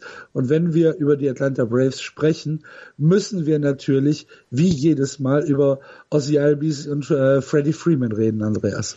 Ja, Ozzy Albies nach wie vor mit einer fantastischen Rookie-Saison. Wir müssen natürlich ja auch über Ronald Acuna Jr. sprechen. Ja, ja, ja, ja, ja, gut. Also, genau. Äh, Ozzy Albies und Ronald Acuna Jr., die einfach fantastische Saisons haben. Ronald Acuna Jr. haben wir letzte Woche darüber gesprochen, dass er, als er fünf Home Runs hintereinander geschlagen hat, von den Marlins abgeworfen worden ist, von José Orena. Und ähm, er hat es jetzt ihnen heimgezahlt, dass er in seinem ersten Spiel im Marlins Park dann gleich einen Home Run geschlagen hat und dann hinterher noch einen bösen Blick dahinterher geworfen hat. Ozzy Albies und Acuna Jr. sind die Zukunft der Franchise, Freddie Freeman ist die Gegenwart und Freddie Freeman macht nach wie vor, ähm, hat er ja durchaus einen berechtigten Spot in der Diskussion um den MVP in der National League. Und Absolut. Und ja. Freddie Freeman, wenn der sagt, hier, ich möchte NL-MVP werden, wird keiner sagen hier, äh, oder wird keiner laut lachen, sondern wird jeder sagen, ja, ja. bist dabei in der Verlosung. Ja. Und, und wie wichtig, also wie wichtig eben auch für dieses Team ist, ne? Also weil er eben erfahrener ist, weil er nicht so ein junger Spring ins Feld ist, sondern ein bisschen länger schon in, äh, dabei ist, das, das, das, das kann man, also das heißt ja das Valuable, das heißt ja nicht der beste Spieler, sondern der wertvollste Spieler und ich glaube, das sieht man an sowas ganz genau. Die Braves haben eben ähm, ein bisschen jetzt eine schlechtere Phase gehabt die letzte Woche. Ne? Sie haben jetzt nur vier Spiele gewonnen der letzten zehn, ähm, haben das Glück, in Anführungsstrichen, dass die Phillies eben auch nur drei der letzten zehn gewonnen haben, also da nicht ein bisschen aufgeholt haben.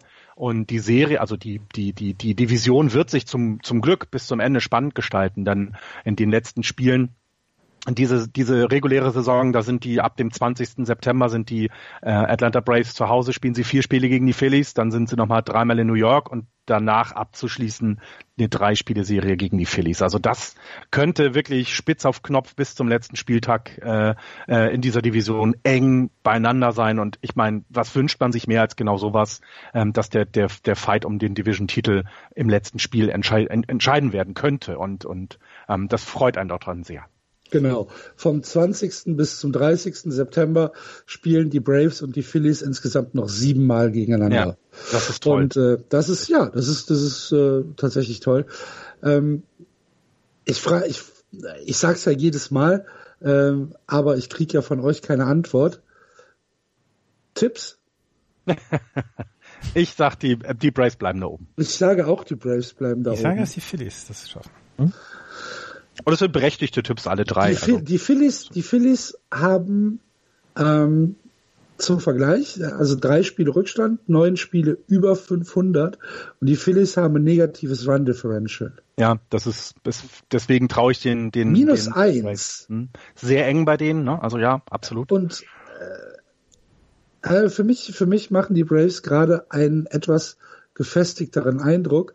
Ähm, bei den bei den Phillies ist es so, dass das, ähm, dass ich es mir immer noch nicht von den Zahlen her erklären kann, warum sie eigentlich so gut sind. Sie sind im Pitching, wenn man das gesamte äh, Pitching zusammennimmt, sind sie eigentlich nur Mittelfeld.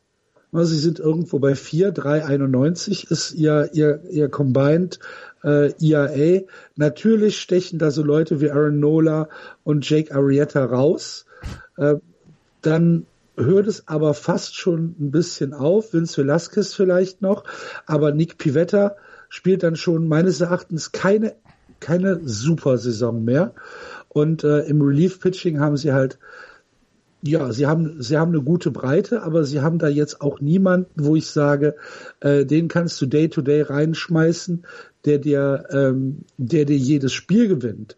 Ne, du kannst sagen, Tommy Hunter ist ein guter Holder äh, und Dominguez ist ein, ist ein guter Saver, aber das sind jetzt keine, keine Leute, wo ich sage, wow, da muss auf jeden Fall äh, der Divisionstitel bei rauskommen. Und wenn man sich, äh, wenn man sich die Offensive anguckt, da sind sie eigentlich sogar noch unterdurchschnittlich. Äh, im Moment ist Michael Franco derjenige, äh, der die Division oder der die ganzen Offensivstatistiken anführt.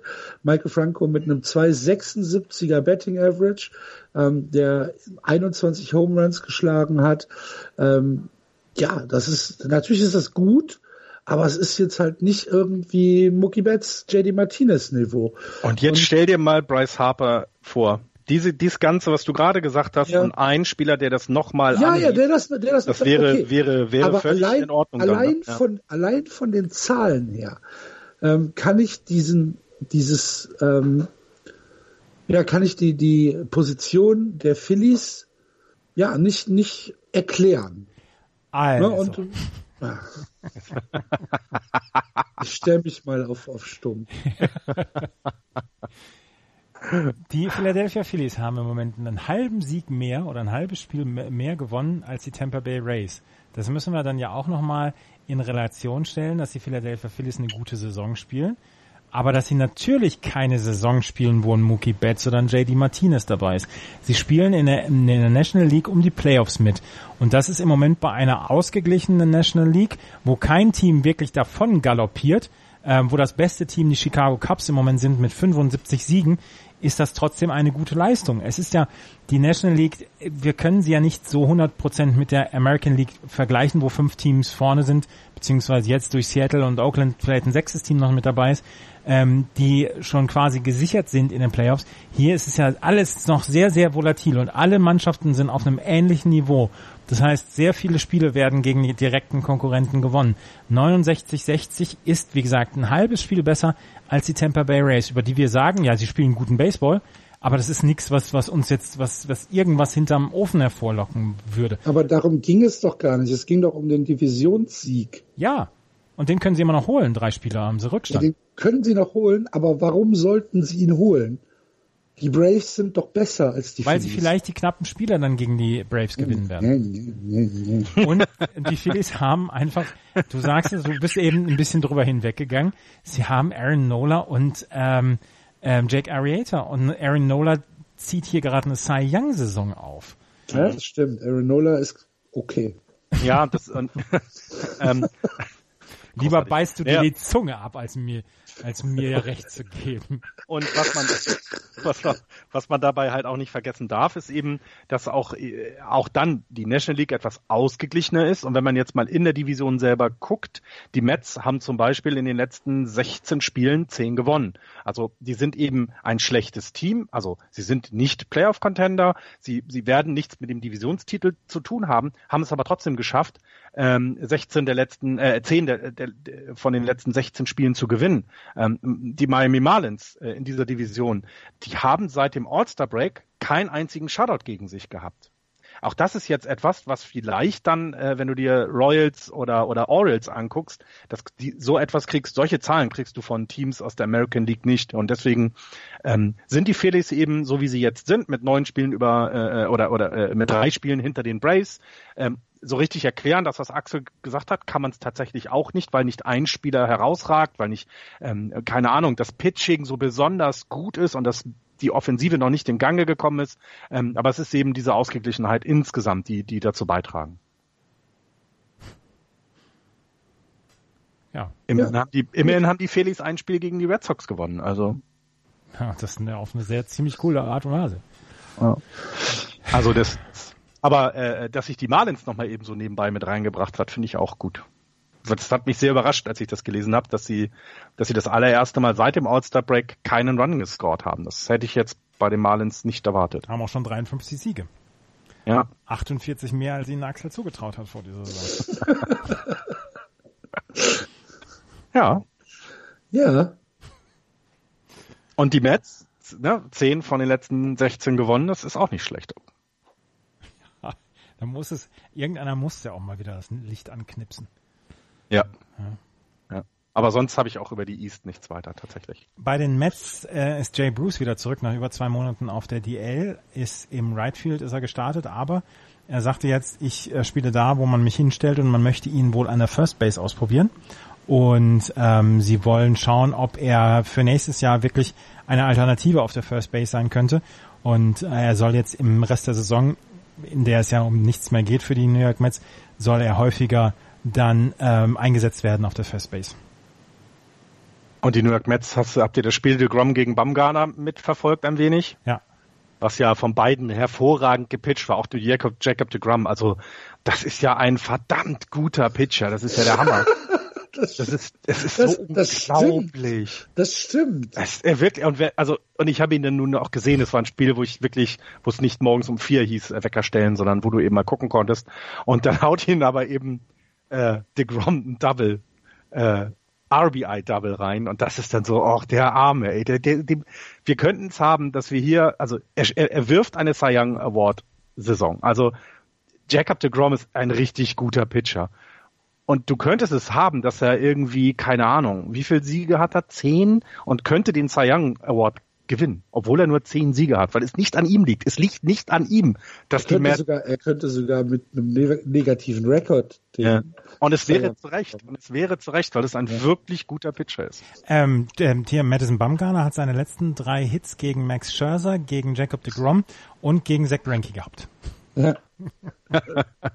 ähm, Rosinenpicker nennt man ja, sowas. Genau. Nur die Kirschen, er nimmt nur die Kirschen. Ähm, ja. Eins noch, eins noch, wenn ihr jetzt im Moment Cy Young in der National League vergeben wollen würdet, wem würdet ihr geben? Jacob de Grom, 1,71er ERA, 0,97er Whip, 214 Strikeouts in 174 Innings. Max Scherzer, 2,13er ERA, 0,89er Whip, 244 Strikeouts in 181 Innings. Aaron Nola, 2,13er ERA, 0,97er Whip, 169 Strikeouts in 169 Innings. Wem würdet ihr im Moment den Cy Young Award geben? Ich glaube aus purer Sympathie The Grom. Also vor allen Dingen, weil es ja nicht um den, um den Most Valuable Player geht, sondern es geht ja wirklich um die Pitching-Leistung und ähm, alle drei haben einen berechtigten Shot drauf, aber einfach von Sympathie her würde ich im Moment auch Jacob de Grom wählen, ja. Ja, ich, ich glaube, ich wäre auch bei de Grom. Ähm, Max Scherzer finde ich halt, ist ein Naturereignis. Ja, ja Die Strikeout-Rate ist halt der Wahnsinn. Ja. Ne? Und er hat schon über 180 Innings gepitcht. Ja. Max, Max Scherzer. Wie alt ist der? Über 30, ne? Ja, ja, auf jeden Fall. 34? Warte, ich, ich schaue nochmal gerade nach. Max ich Auch. 34 ist er. 34? Mhm. Ja, das, äh, ich meine, wenn, wenn er, wenn er einigermaßen den Arm regelmäßig in, in, in Eiswasser einwickelt, dann haben wir noch vier, fünf Jahre was von. Wenn er, wenn er, wenn er, ja, 42, ja, wenn er 42 ist, dann trägt er seinen Arm spazieren. Ja gut, er muss ja dann nicht mehr starten. Ja.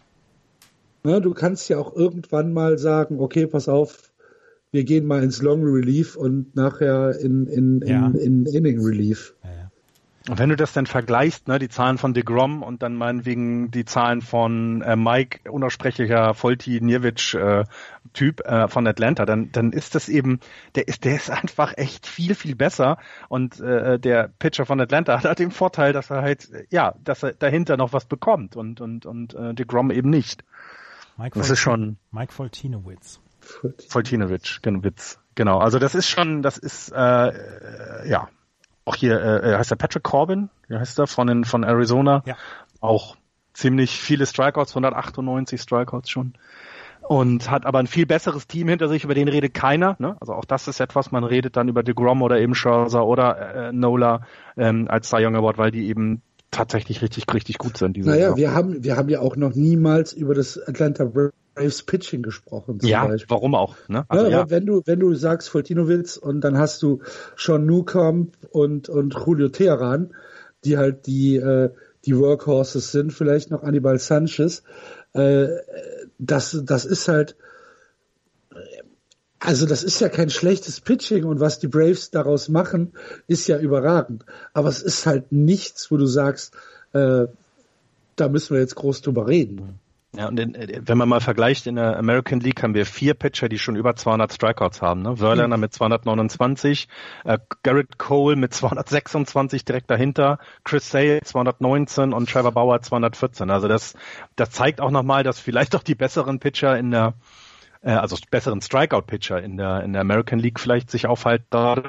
Ähm, also aber trotzdem. Kann aber ja, auch sein, dass in der Amer American League die größeren äh, äh, Fliegenfänger rumlaufen. das, ist schön, dass du immer das ja? Negative siehst. nee, aber es, aber es kann ja durchaus sein, dass es, dass du, du, du siehst doch, ähm, wie das Power-Hitting die, die Liga dominiert. Ja. Und das Power-Hitting ist halt einfach dieses ähm, Blast-Home. Ne? Ja, und, und, und diese, diese Strikeout-Rate, die ist ja, die ist ja besorgniserregend. Wisst, ja. ihr, wisst ihr, worüber ich total gerne sprechen wollen würde? Über die American äh, National League Central? Über die Playoff-Chancen von den St. Louis Cardinals. oh, das da machen ich, wir jetzt. Oh, das da machen wir jetzt. Hervorragendes drüber gelesen, ja. Mhm. Wir gucken in die American League Central, die angeführt wird von den Chicago Cubs. 75, 53. Dahinter die Milwaukee Nine, die Pittsburgh Nine, die St. Louis Cardinals. Natürlich. 72 Siege, 58 Niederlagen. Ein halbes Spiel besser als die Milwaukee Brewers, die lange Zeit sich da oben gehalten haben.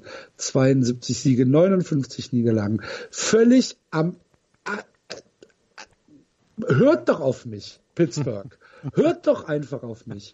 Zwei Spiele unter 500, 64, 66, Playoff-Chancen 1,3 Prozent, ihr Hyopies. Und die Cincinnati Reds aus dem Rennen raus mit 20 Spielen Rückstand von den Chicago Cubs. 56 Siege, 74 Niederlagen. Die Cubs 7 und 3 in den letzten 10 sind an äh, Position oder haben sich gefestigt an Position 1, äh, nachdem sie eine, naja, äh, eigentlich eine eher durchwachsene Woche sogar hatten. Sie haben gegen die Pirates gesplittet, gegen die Tigers gesplittet und haben jetzt dann am Wochenende gegen die Cincinnati Reds die drei Spiele geholt, die ihnen den Vorsprung eingebracht haben. Liegen also aktuell vier Spiele vor den St. Louis Cardinals. Aber natürlich, Andreas, hast du recht, die große Geschichte, über die wir reden müssen, ist halt die, äh, ja, der, der, der, äh, äh wie, wie nennt man das denn? Das Bergsteigniveau des. Louis Cardinals. Die ich würde ich würd vorher gerne noch mal kurz was zu den Cups sagen. Ja, mach du. Äh, und zwar zu Judavish. Ich hatte dir das mitbekommen, der hat wohl auf Japanisch mal äh, niedergeschrieben, ähm, wie es ihm so die letzten Monate ergangen ist. Und unter anderem schrieb er was, dass er quasi morgens äh, aufgewacht ist ähm, und gesagt hat, wenn es ein Spieltag war, wo er werfen äh, sollte, dann hat er gebetet, dass es keine Schmerzen gibt. Ähm, und ähm, es hat ihn wohl auch getroffen, dass das quasi um ihn herum die Leute gesagt haben, hat er denn wirklich eine, eine Verletzung? Weil es ja nicht so richtig deutlich war, was es ist. Das hat ihn wohl sehr, sehr beschäftigt. Also es, die Übersetzer, die das übersetzt haben, sagten wohl, das war wirklich so, ja, ähm, dem ging es echt nicht gut in der Zeit. Und, und von außen war der Druck auch nicht kleiner, weil der Vertrag von ihm riesengroß, die Leistung bis dato ja noch nicht dementsprechend. Ähm, aber er sagte auch nochmal ganz zum Schluss, aber das muss man auch schreiben, I will come back stronger. Ähm, also das fand ich schon mal bemerkenswert, dass ein Spieler da so offen mit drüber spricht, wie, wie so eine Verletzung oder was so eine Verletzung mit so einem Spieler machen kann. Wenn wir schon mal gerade bei den Cups sind, könnten wir über Cole Hamels Start, seitdem er zu den Cups getradet worden ist, einmal sprechen. Wir, wir sprachen, ich weiß noch darüber, dass wir in unserer Trade Deadline Sendung Axel darüber sprachen, ja, Change of Scenery, vielleicht ist das ja was ganz ordentliches auch für Cole Hamels. Cole Hamels, fünf Starts, 34 Innings gepitcht, 24 Hits abgegeben, 8 Walks, 30 Strikeouts, 0 Home Runs abgegeben, 0,94er Whip, 0,79er ERA. Ist okay. Ist okay. Also ja. sie, die Pirates können, hätten sich da was abgucken können. Das sind auf sechs Innings sogar nur 0,5. Pirates können einen Schlüssel wegschmeißen. Und habt ihr mitbekommen, dass der David Boaty oder Boat äh, zweimal hintereinander für die Cubs einen Walk-Off geschlagen hat, Walk-Off Home Run? Mhm. Ja. Und das ist das allererste Mal überhaupt ist, dass, äh, dass sowas passiert in der Cubs History, ähm, dass es hintereinander ist, weil Chris Bryant hat es mal geschafft, in einem Monat zwei ähm, Walk of Home Runs zu schaffen und Gabby Hartnett auch 1923. Ähm, da kommt auch schon wieder jemand aus dieser aus dieser Franchise hoch, der sehr guten äh, Impact hat, denn seine fünf Home Runs haben entweder das Spiel ausgeglichen oder ein, eine Führung äh, äh gegeben und eben inkludiert dann auch noch zwei Walk of Home Runs. Also wenn er dann trifft, dann ist das schon immer sehr sehr wichtig. Die Cups, das will ich noch einmal jetzt gerade abschließend erklären, weil wir, wir im Vorgespräch haben wir schon drüber gesprochen. Die Cups haben ja für Daniel Murphy getradet. Daniel Murphy hat äh, 2015 mit homophoben Äußerungen gegenüber dem MLB-Botschafter Billy Bean damals ähm, groß für Aufsehen gesorgt, weil er gesagt hat, ähm, ich äh, akzeptiere nicht, beziehungsweise er, er, hat gesagt, I disagree with his lifestyle von, von Billy Bean. Uh, I do disagree with the fact he is homosexual. Er sagt, er ist Christ, ähm, er glaubt nicht daran, dass Menschen homosexuell sein könnten. Ähm, er sagt, dass die, die einzige, die einzige Sexualität, die man haben kann, die Heterosexualität ist.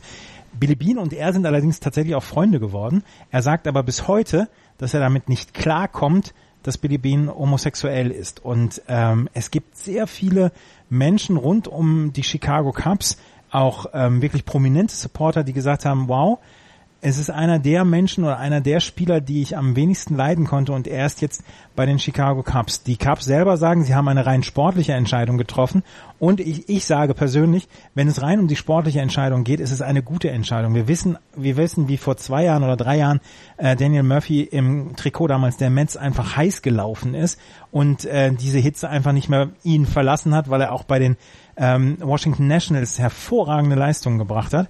Ähm, aber wir haben dann auch äh, gesehen, ja, es gab bei den Houston Astros, gab es dann auch ähm, über ähm, ihren Trade hier, wie hieß er denn nochmal, der, der äh, Marcel Osuna, äh, nicht Marcel Osuna, ähm, Osuna, ähm, mhm. dass es da auch Diskussionen gegeben hat und die Diskussion gibt es jetzt rund um die Chicago Cubs auch. Und auch da ist es interessant zu sehen, wie, ah, wie gehen sie damit um. Sie haben mit Joe Madden jemanden, der eigentlich über allem steht, also äh, wirklich über jeder Diskussion und der das wahrscheinlich auch wieder sehr gut wird moderieren können.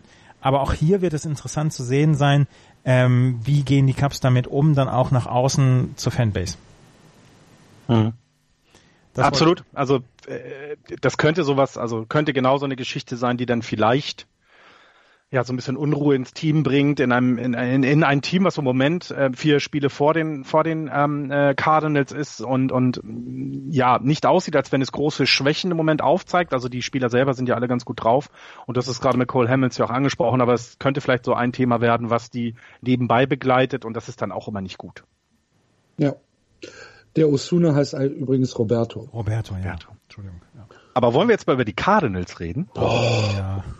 Ich habe ich hab eine relativ interessante Geschichte bei SB Nation gefunden. Da hat jemand mal sich angeguckt, was die Cardinals eigentlich nicht nur selber gemacht haben, sondern vor allem mit anderen Teams. Ähm, Im August sind die Cardinals ja relativ gut, wenn man, wenn man das mal so sagen kann. Also sie haben bisher äh, von ihren 23 Spielen haben sie 18 gewonnen. Das kann man mal machen. Also das ist ein ein, ein, ein Lauf, den ich, ja, finde ich gut. Und was sie aber vor allem gemacht haben, ist, äh, in der, in der Zeit anderen Teams die Playoff-Possibilities einfach zu crushen, in den Eimer zu werfen. Also ähm, sie haben gegen Pittsburgh gespielt und bevor sie gegen die Cardinals gespielt haben, hatten die noch 15-prozentige Playoff-Chance. Jetzt sind sie dann bei sieben gelandet danach und sind jetzt äh, äh, tatsächlich weg. Das gleiche gilt für Washington. Als die Cardinals irgendwann im August gegen die äh, Nationals gespielt haben, hatten die noch 36-prozentige äh, Playoff-Wahrscheinlichkeit, jetzt runtergecrushed auf 20, Fire Sale. Äh, mhm. Ähnliches mit Milwaukee. Also die hatten auch in der Serie gegen die Cardinals, haben sie es geschafft, die Playoff-Chancen von Milwaukee runterzubringen und vor allem auch der Dodgers. Also sie sind dabei auf ihrem Weg nach oben, nicht nur selber sich gut darzustellen, vor allem allen anderen Teams ja in, ja in die Suppe spucken mehr nennen. Das ist ja noch viel mehr als das. Sie zerstören also, anderer Leute Träume. Das ist das, was die Cardinals das, machen. Das, oh, das Trademark so Cardinals. Ja. Anderer Leute Träume zerstören. Ja, und sie spielen jetzt noch, und das ist halt das Interessante, ne? Die, die ähm, Cardinals haben noch eine Serie gegen die Rockies, Playoff-Contender, gegen die Dodgers, die sind vielleicht schon fast raus, ich weiß es nicht, gegen die Braves, Playoff-Contender, und gegen die Brewers, Brewers und am Schluss dann gegen die Cubs. Also ich, ich möchte im Moment in der National League kein, also auf gar keinen Fall gegen ein, ein Schedule von drei oder vier Spielen gegen die Cardinals haben. Nein, ich möchte das nicht. Ja, ist Axel wieder weg? Ja, kurz weg, ja. Achso, Axel ist wieder weg. Also, die Cardinals, du hast es gerade eben gesagt, 18 zu 5 in diesem Monat. Es gibt nur drei oder, oder fünf oder sechs Teams, die wirklich einen, bessere, einen besseren Monat August hatten als die Cardinals in diesem Monat. Die 36er Giants zum Beispiel hatten 24 zu 3. Die 2002 Oakland A's hatten 24 zu 4 im August. Die ähm, 44er Cardinals hatten 23 zu 4, die 54er Indians 26 zu 6. Also da gab es auch schon mal ein paar Teams, die dann noch besser waren, aber diese 18 zu 5 ist einfach, ist einfach eine Macht. Und damit holt man diese mhm. Rückstände auf und das ist wirklich verdammt stark, was die, äh, was die St. Louis Cardinals in dieser Saison bis jetzt beziehungsweise in den letzten sechs, acht Wochen gemacht haben. Und sie haben ihre eigenen Playoff-Chancen auf 73 Prozent erhöht. Und das ist schon sehr, sehr stark. Ja, nimm mal die, nimm mal die Red Sox, ne? Im, Im Juli 19 zu 6 gegangen. Also das zeigt eben, das machen nur die guten Teams, ne? Solche Läufe, ähm, das, das ist tatsächlich sehr, sehr bemerkenswert. Und vor allen Dingen, es kommt eben genau zur richtigen Zeit. Ne? Die anderen Teams haben so leicht ein Hänger, da ist eben, sind, sind die Dog Days, es ist, es ist schon die Saison sehr, sehr lange, 130 Spiele haben wir um und bei in den Knochen und genau zu dem Zeitpunkt schaffen es die Cardinals, ähm, ja, die, die, ihre beste, ihren besten Monat hinzulegen und äh, bringen sich zurück ins Playoff-Rennen. Ähm, ich finde ich finde es, also überraschend kann man schon gar nicht sagen, weil das sind halt die Cardinals, die können gar nicht mehr überraschen. Man erwartet ja quasi so etwas, aber die mischen da mal eben ordentlich auf, ne? Aber wie spannend ist das Wildcard-Rennen und das ja, um die um ja. die Spitzenplätze? Die Atlanta ja. Braves 72 57, die Chicago Cubs 75 53, Arizona und Colorado jeweils 71 58. Arizona und Colorado sind im Moment dann auch auf dem Wildcard-Platz beziehungsweise sind dann noch zwei Spiele davor. Die Philadelphia ähm, Phillies zwei Spiele zurück, 69-60. Die LA Dodgers zweieinhalb Spiele zurück auf äh, 69 und 61. Das wird noch ein sehr, sehr spannendes Rennen down the stretch für die, für die ganzen Teams und ähm, die fangen jetzt alle an, Playoff Baseball zu spielen. Und das sieht man zum Beispiel auch bei den Rockies, die äh, im Moment eine unglaubliche Intensität in ihre Spiele mhm. reinlegen. Ich habe es jetzt zwei, dreimal in den letzten zwei Wochen gesehen, ähm, dass die alle wissen, worum es geht und dass sie alle wissen, ja, wir können jetzt hier keinen Jota nachlassen, ansonsten sind wir raus aus der Nummer. Das ist stark. Das macht Spaß ja. die letzten Wochen ist, ist im Gegensatz, also jetzt nicht im Gegensatz zur, zur, zur American League, das ist auch doof, weil da gibt's ja nun auch genug gute Geschichten zu erzählen, ist aber gerade hier dieses enge Playoff-Rennen schon etwas, da, da hat die National League im Moment ein bisschen was voraus, der American League, diese Spannung, ähm, bis eben, naja, also wie, du hast es gerade gesagt, es geht ja bis zu den Dodgers noch runter, dass du, äh, ähm, dass du die Hoffnung auf die Playoffs machen kannst und das hat ja schon was. Ich bin sehr, sehr beleidigt, dass ihr meine kurze Abwesenheit genutzt habt, um über die Pirates hinwegzugehen. ja, die Wieso spielen halt keine Rolle. Die spielen halt ah. keine Rolle mehr. Habt ihr, habt ihr erwähnt, dass Chris Archer verletzt ist? Nein, haben wir noch nicht erwähnt. Aha, okay. Chris Archer ist verletzt. Ja, Chris Archer ist verletzt. Axel, willst du uns... In Ruhe. es ist aber schon, also ich hatte es gerade erwähnt, ne, dass die Pirates wurden ja auch unter anderem von den Cardinals aus dem Playoff-Rennen geschubst, quasi. Und ähm, ja, es ist schon, es ist schon bemerkenswert, was wie denn so ein Trade. Ähm, ich glaube nicht, dass Chris Archer daran schuld ist, dass die Pirates jetzt aus dem Playoff-Rennen raus sind, aber was manchmal für ja, was solche Trades dann äh, äh für äh, ja Auswirkungen auf so ein Team haben kann. Ja, okay. Also, äh, eins noch, Westen. Was ein, war, was, nein, was, ein, was, eins, eins noch, eins noch gerade zu den äh, Cincinnati Reds. Matt Harvey war eigentlich von den Milwaukee Brewers geclaimed worden, aber man konnte keinen Trade äh, hinbekommen. Die Cincinnati Reds haben jetzt gesagt, nein, der bleibt bis Ende der Saison und macht, man macht sich Hoffnung im Lager der Reds, äh, Matt Harvey einen Vertrag äh, nächstes Jahr dann zu bieten. Der ist ab Ende der Saison ist er Free Agent und man hofft ihm einen Vertrag als Free Agent äh, geben zu können und ähm, dass man ihm jetzt, dass man ihn jetzt behalten hat und nicht zu den Milwaukee Brewers getradet hat, wertet man als Zeichen, dass sie jetzt ähm, da wirklich ähm, was machen wollen mit ihm und dass er es, es scheint ja gut zu funktionieren, ne? Ja, das muss man ja sagen. Also er hatte ja seine also seine Zeiten in New York, die Rest, die letzten, da, da, da legt man ja wieder einen Mantel des Schweigens drüber. Und bei den Reds hat er ja gut funktioniert. Und ähm, ich glaube schon zum, äh, zum Ende der, der Non-Waiver Trade Deadline hatte, hatten ja viele Kommentatoren rund um die Reds, aber auch rund um Baseball allgemein, haben gesagt, Matt Harvey wird getradet werden. Ja. Er wird auf jeden Fall abgegeben, er wird nicht mehr in, dem, in der Uniform der Reds sein.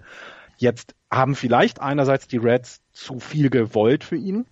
Das kann ja gut sein. Andererseits vielleicht aber eben auch an, äh, genug Teams gesagt, der, das ist halt Harvey und wir wissen ja, was er die letzten Jahre in New York eben nicht zustande gebracht hat. Deswegen ähm, ist es ja vielleicht, warum ist es, warum soll es denn nicht gut sein für die Reds, ihn zu verpflichten und um ihn herum ein Team für die nächsten Jahre wieder aufzubauen? Das kann ja auch mal, es kann ja auch mal in die Richtung gehen und es muss ja kein Fire Sale à la Marlins vor der Saison oder jetzt mit, mit Murphy und den, den Nationals äh, während der Saison bei den, bei den Nationals. Also. Ja, aber die, die Reds sind ja schon mitten im Neuaufbau.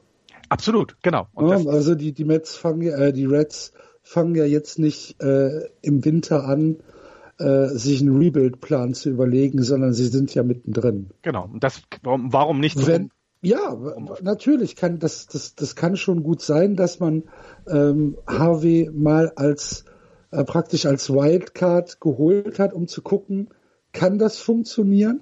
Und äh, jetzt zu dem Schluss gekommen ist, ja, es funktioniert einigermaßen, wenn jetzt ein ähm, Angebot kommt, was wir nicht ausschlagen können, mhm. dann haben wir immer noch die Möglichkeit zu sagen, okay, dann, das machen wir dann. aber wenn das Angebot von den Brewers dann halt einfach nicht das war, was sich die Reds erhofft bzw. ausgerechnet haben, wo sie gesagt haben, nee, dafür geben wir ihn eigentlich nicht weg, ähm, weil er, er passt ja und ähm, vielleicht, man weiß es ja nicht, aber vielleicht sagt ja auch Harvey, dass es eigentlich ganz okay ist in Cincinnati. Ähm, ja, warum nicht? Klar, da spricht tatsächlich wenig, wenig gegen. Und mit Harvey wird halt äh, in der Free Agency nicht mehr das aufrufen können, was er äh, nach der Saison 2015 hätte aufrufen können. Genau, und wenn du das jetzt mal ja, vergleichst, wenn du das jetzt mal vergleichst, die Geschichte rum, rum, rum um Matt Harvey und äh, rund um Chris Archer. Also wie man das halt komplett anders bewerten kann, weil die Pirates eben für Chris Archer vermutlich viel zu viel abgegeben haben. Und man so ein bisschen down, die Befürchtung... Down stretch zu viel abgegeben haben. Genau. Ne? genau. Also als reiner Gegenwert war das in Ordnung? War, war das in Ordnung? Genau, sehe ich auch. Es war, Aber es war halt einfach nur, meines Erachtens, und da bleibe ich ja bei, war das halt ein, ein Blödsinnstrade von den, von den Pirates. Auch der Zeitpunkt vor allem. Ja, genau. genau. Also es, ich sehe ja auch, dass, also es hätte, es, es, es gab die Chance, dass es gut ausgehen könnte, aber die war dann doch wohl zu klein. Und ähm, der Vorteil bei Chris Archer ist eben das niedrige Gehalt. Aber du hast es gerade gesagt. Äh, wer sagt denn nicht, dass äh, äh Matt Harvey im neuen Jahr einfach viel weniger kostet und für die Reds damit eine richtig gute äh, Zukunftsoption äh, äh, ist, eben um ihn herum ein vernünftiges Pitching aufzubauen. Also das ja. ähm, es kann alles echt, das kann sich sehr gut ausgehen und ähm, ich gönne es ja mit Harvey. Es ist ja ein sympathischer gehen, junger Mann. Davon, gehen wir mal davon aus, was ich jetzt für Matt Harvey als realistisch äh, erachten würde in der Free Agency, ist ein Fünfjahresvertrag zwischen 55 und 75 Millionen. Ich hätte fast 70 bis 90 gesagt, weil Starting Pitching eben doch noch ein bisschen ja, teurer aber, ist. Aber, ja, aber, aber es ist halt auch mit Harvey, ne? Mhm. Genau. Ja, du hast halt recht. Also und das, also das wäre das, schon Stil. Das, ja. ja. das, das wäre jetzt so mein Tipp. Und das ist halt was, was, was die Reds äh, durchaus stemmen können. Ja. Ja, also äh, Glaube ich auch. Und dann kann, könnte das plötzlich so sein, dass wir uns ja daran gewöhnen müssten, dass er dann da bleibt. Und warum denn nicht? Dann spielen halt, dann spielen halt die Cincinnati Reds in zwei Jahren in dieser Division auch noch mit und dann wird es noch interessanter werden. Gut. Aber ich wollte euch natürlich nicht aus dem Rhythmus bringen. äh, ihr wart ja schon in der, in der National League West, die, wie Andreas ja eben schon gesagt hat, äh, so eng ist, dass wir drei Teams innerhalb von zweieinhalb Spielen haben und zweieinhalb Spielen bei noch, wie viel haben wir zu spielen? 31 äh, Spielen ist natürlich gar nichts. Äh, Arizona, Colorado und die LA Dodgers werden es unter sich ausmachen. Ähm, hallo? Ja. Ja, ja, du wolltest anfangen, M. Ich wollte, ach so, okay. ich hatte gehofft, ihr übernehmt. Ah, okay. Ja. Ja, äh, ich glaube, du hast das Wichtigste gesagt. Ne? Also es ist sehr eng beieinander und ähm, es, ich, ich glaube, ein, ein Team jetzt rauszupicken, was, wo du sagen würdest, die gewinnen jetzt auf jeden Fall, ist sehr, sehr schwierig im Moment. Also alle, alle Teams sind jetzt keine haben keine überragenden Läufe in, den letzten, in der letzten Woche angelegt. Also ähm, die äh, letzten zehn von den Diamondbacks ist 6-4, von den Rockies ist 7-3. Das musst du als Spitzenteam machen. Die Dodgers sogar dann hinken hinterher mit nur 5-5, hatten jetzt allerdings zwei Siege hintereinander. Ähm, also da jetzt schon einen Ausgang zu prophezeien, halte ich für sehr gewagt. Und es könnte ja gut sein, dass dann ähm, dass also nur der Divisionssieger weiterkommt, wenn die Cardinals jetzt so weitermachen. Ne, dann könnte es ja gut sein, dass sie die äh, vielleicht sogar noch die Cups äh, vom Thron stoßen und schwupps bist du in einer ganz anderen Geschichte und äh, was wir wo es so lange danach aussah, dass, dass äh, äh, ein, eine weitere Wildcard aus dem wirklich starken äh, Westen dieses Jahr kommen könnte, das könnte sich noch ganz anders ausgehen. Gibt es, gibt es Szenarien, Andreas, die du durchspielen kannst, in denen die Cups nicht in die Playoffs kommen? Die Cups? Ja.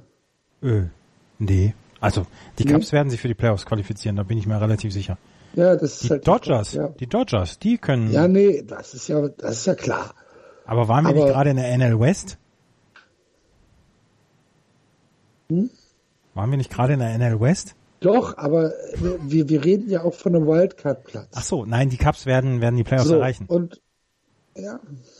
Ja. Interessant ist, wenn man die die Playoff Possibilities äh, äh, äh, mal mal oder Playoff Percentage nimmt. Diese die die die Dodgers haben immer noch eine höhere äh, Playoff Percentage als die äh, beiden Teams über ihnen, als Arizona als Colorado.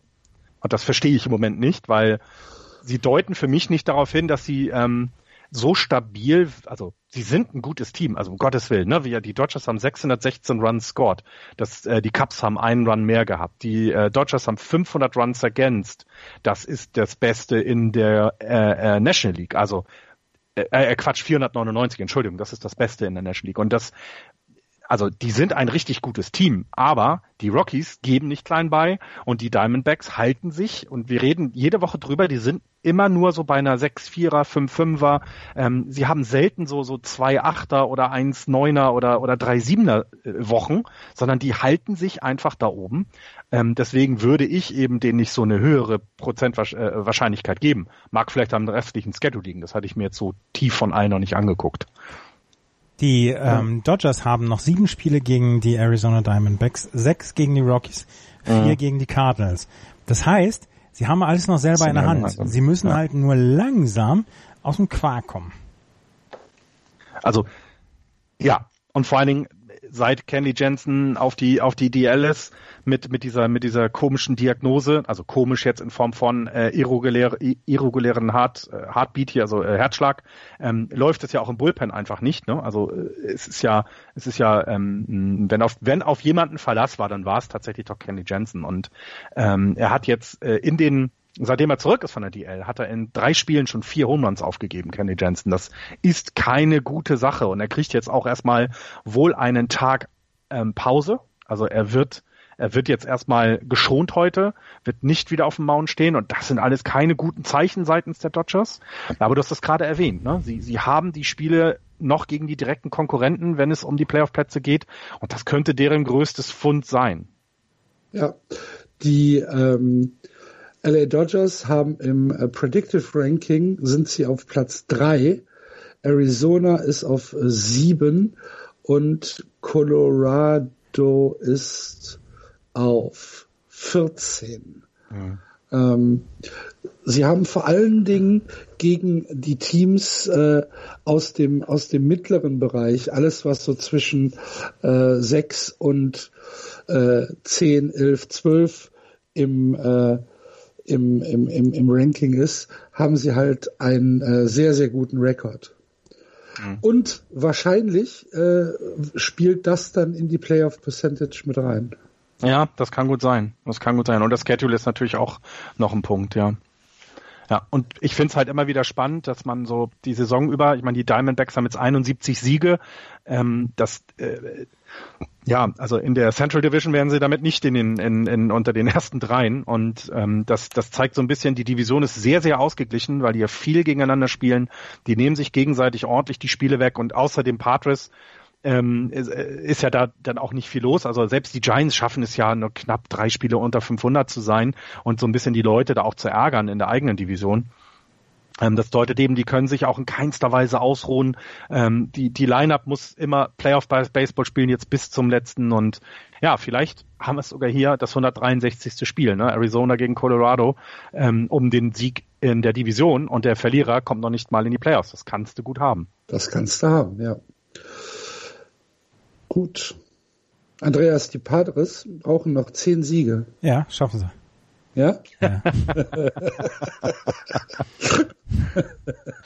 Matt Holiday hat gestern seinen ersten Home Run seit über 3000 Tagen geschlagen. Oh ja. Für die, in, für in die Colorado. Colorado. Für die Colorado Rockies. Äh, er ist ja 98 von den äh, Rockies gedraftet worden, war dann die letzten zehn Jahre knapp bei den St. Louis Cardinals, ist jetzt zurück bei den Rockies und hat gestern seinen ersten äh, Home Run da geschlagen.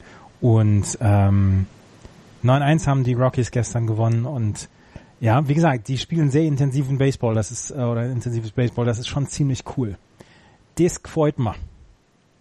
gut. Ah, die, ja, und die sind, aber sie, sie laufen so ein bisschen jetzt gerade, weil eben die Cardinals die Geschichte im Moment klaut, ne, weil die so gut sind, so ein bisschen sowohl die Diamondbacks als auch die Rockies laufen so ein bisschen unterm Radar. Und vielleicht ist das auch etwas, was ein Vorteil sein kann, weil sie ganz in Ruhe weiterarbeiten können, ganz in Ruhe ihre Leistung bringen können und eventuell dann, ähm, ja, einfach dann die Playoffs besetzen und da auch nicht mehr weggehen.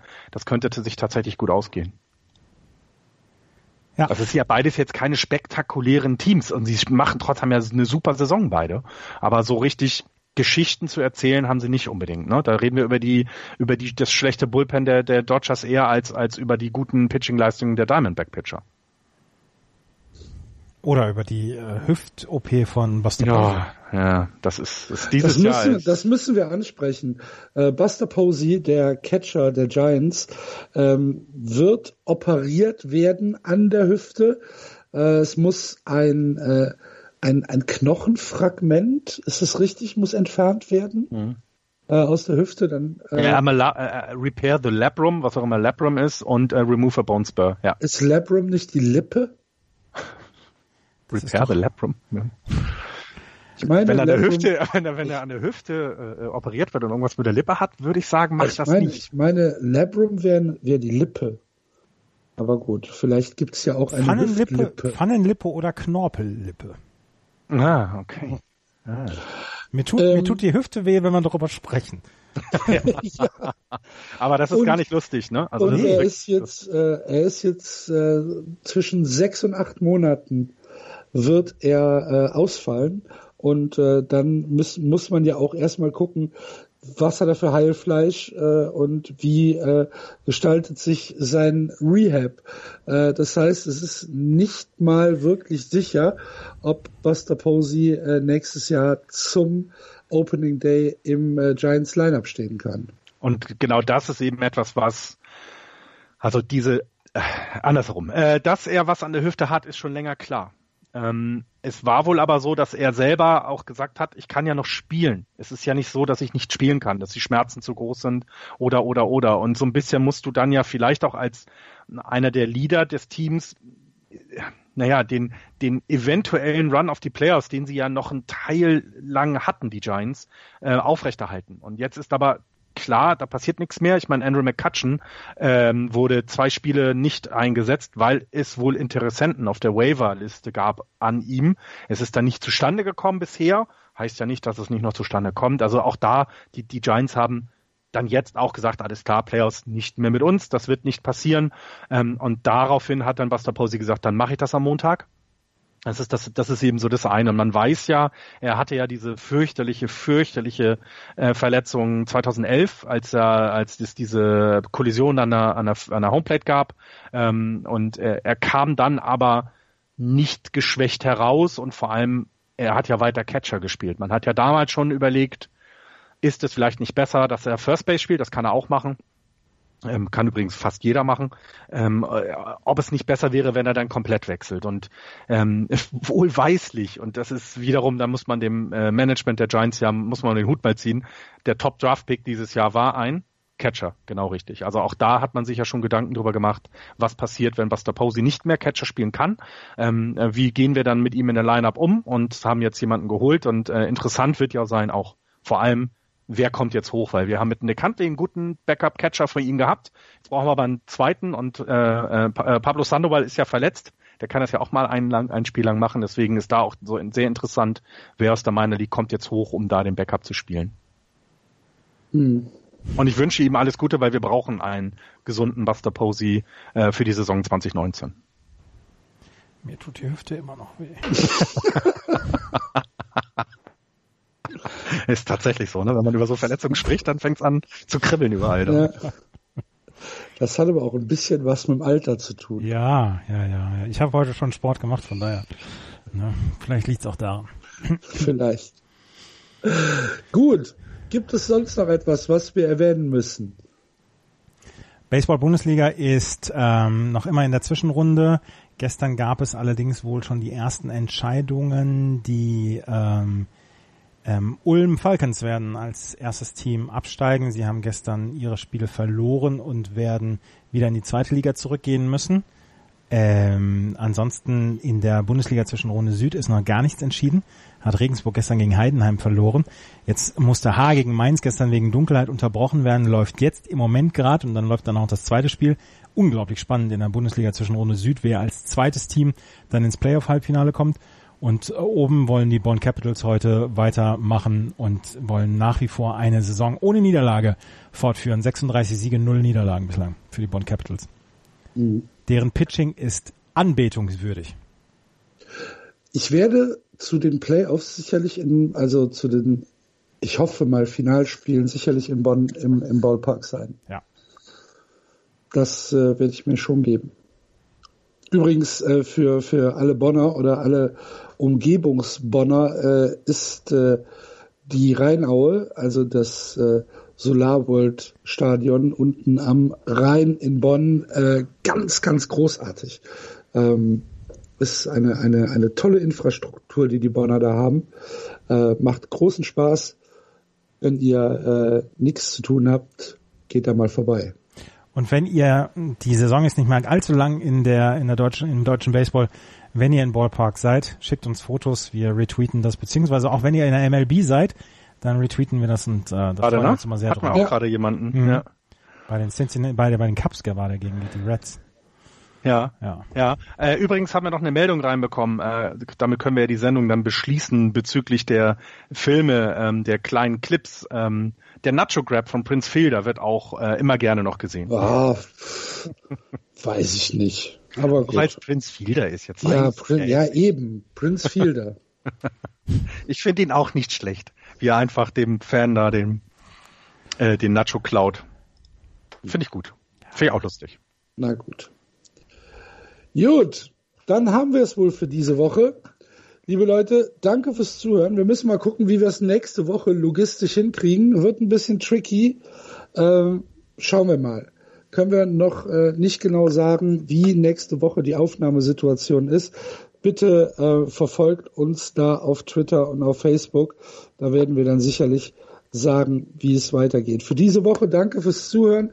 Wir freuen uns natürlich über eure Kommentare auf Twitter, auf Facebook, bei uns im Blog und ganz besonders natürlich über eine Rezension bei iTunes. Das wäre ganz zauberhaft. Und wenn ihr uns ein Bier, einen Kaffee oder eine heiße Milch mit Honig ausgeben wollt, gibt es auf dem Blog justbaseball.de einen kleinen Spendenbutton.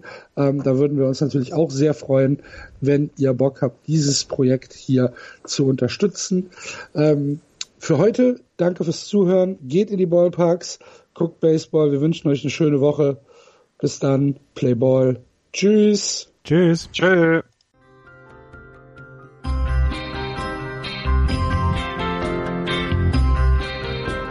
Das war Just Baseball. Ihr findet uns auf justbaseball.de, bei Facebook, bei Twitter und natürlich bei iTunes.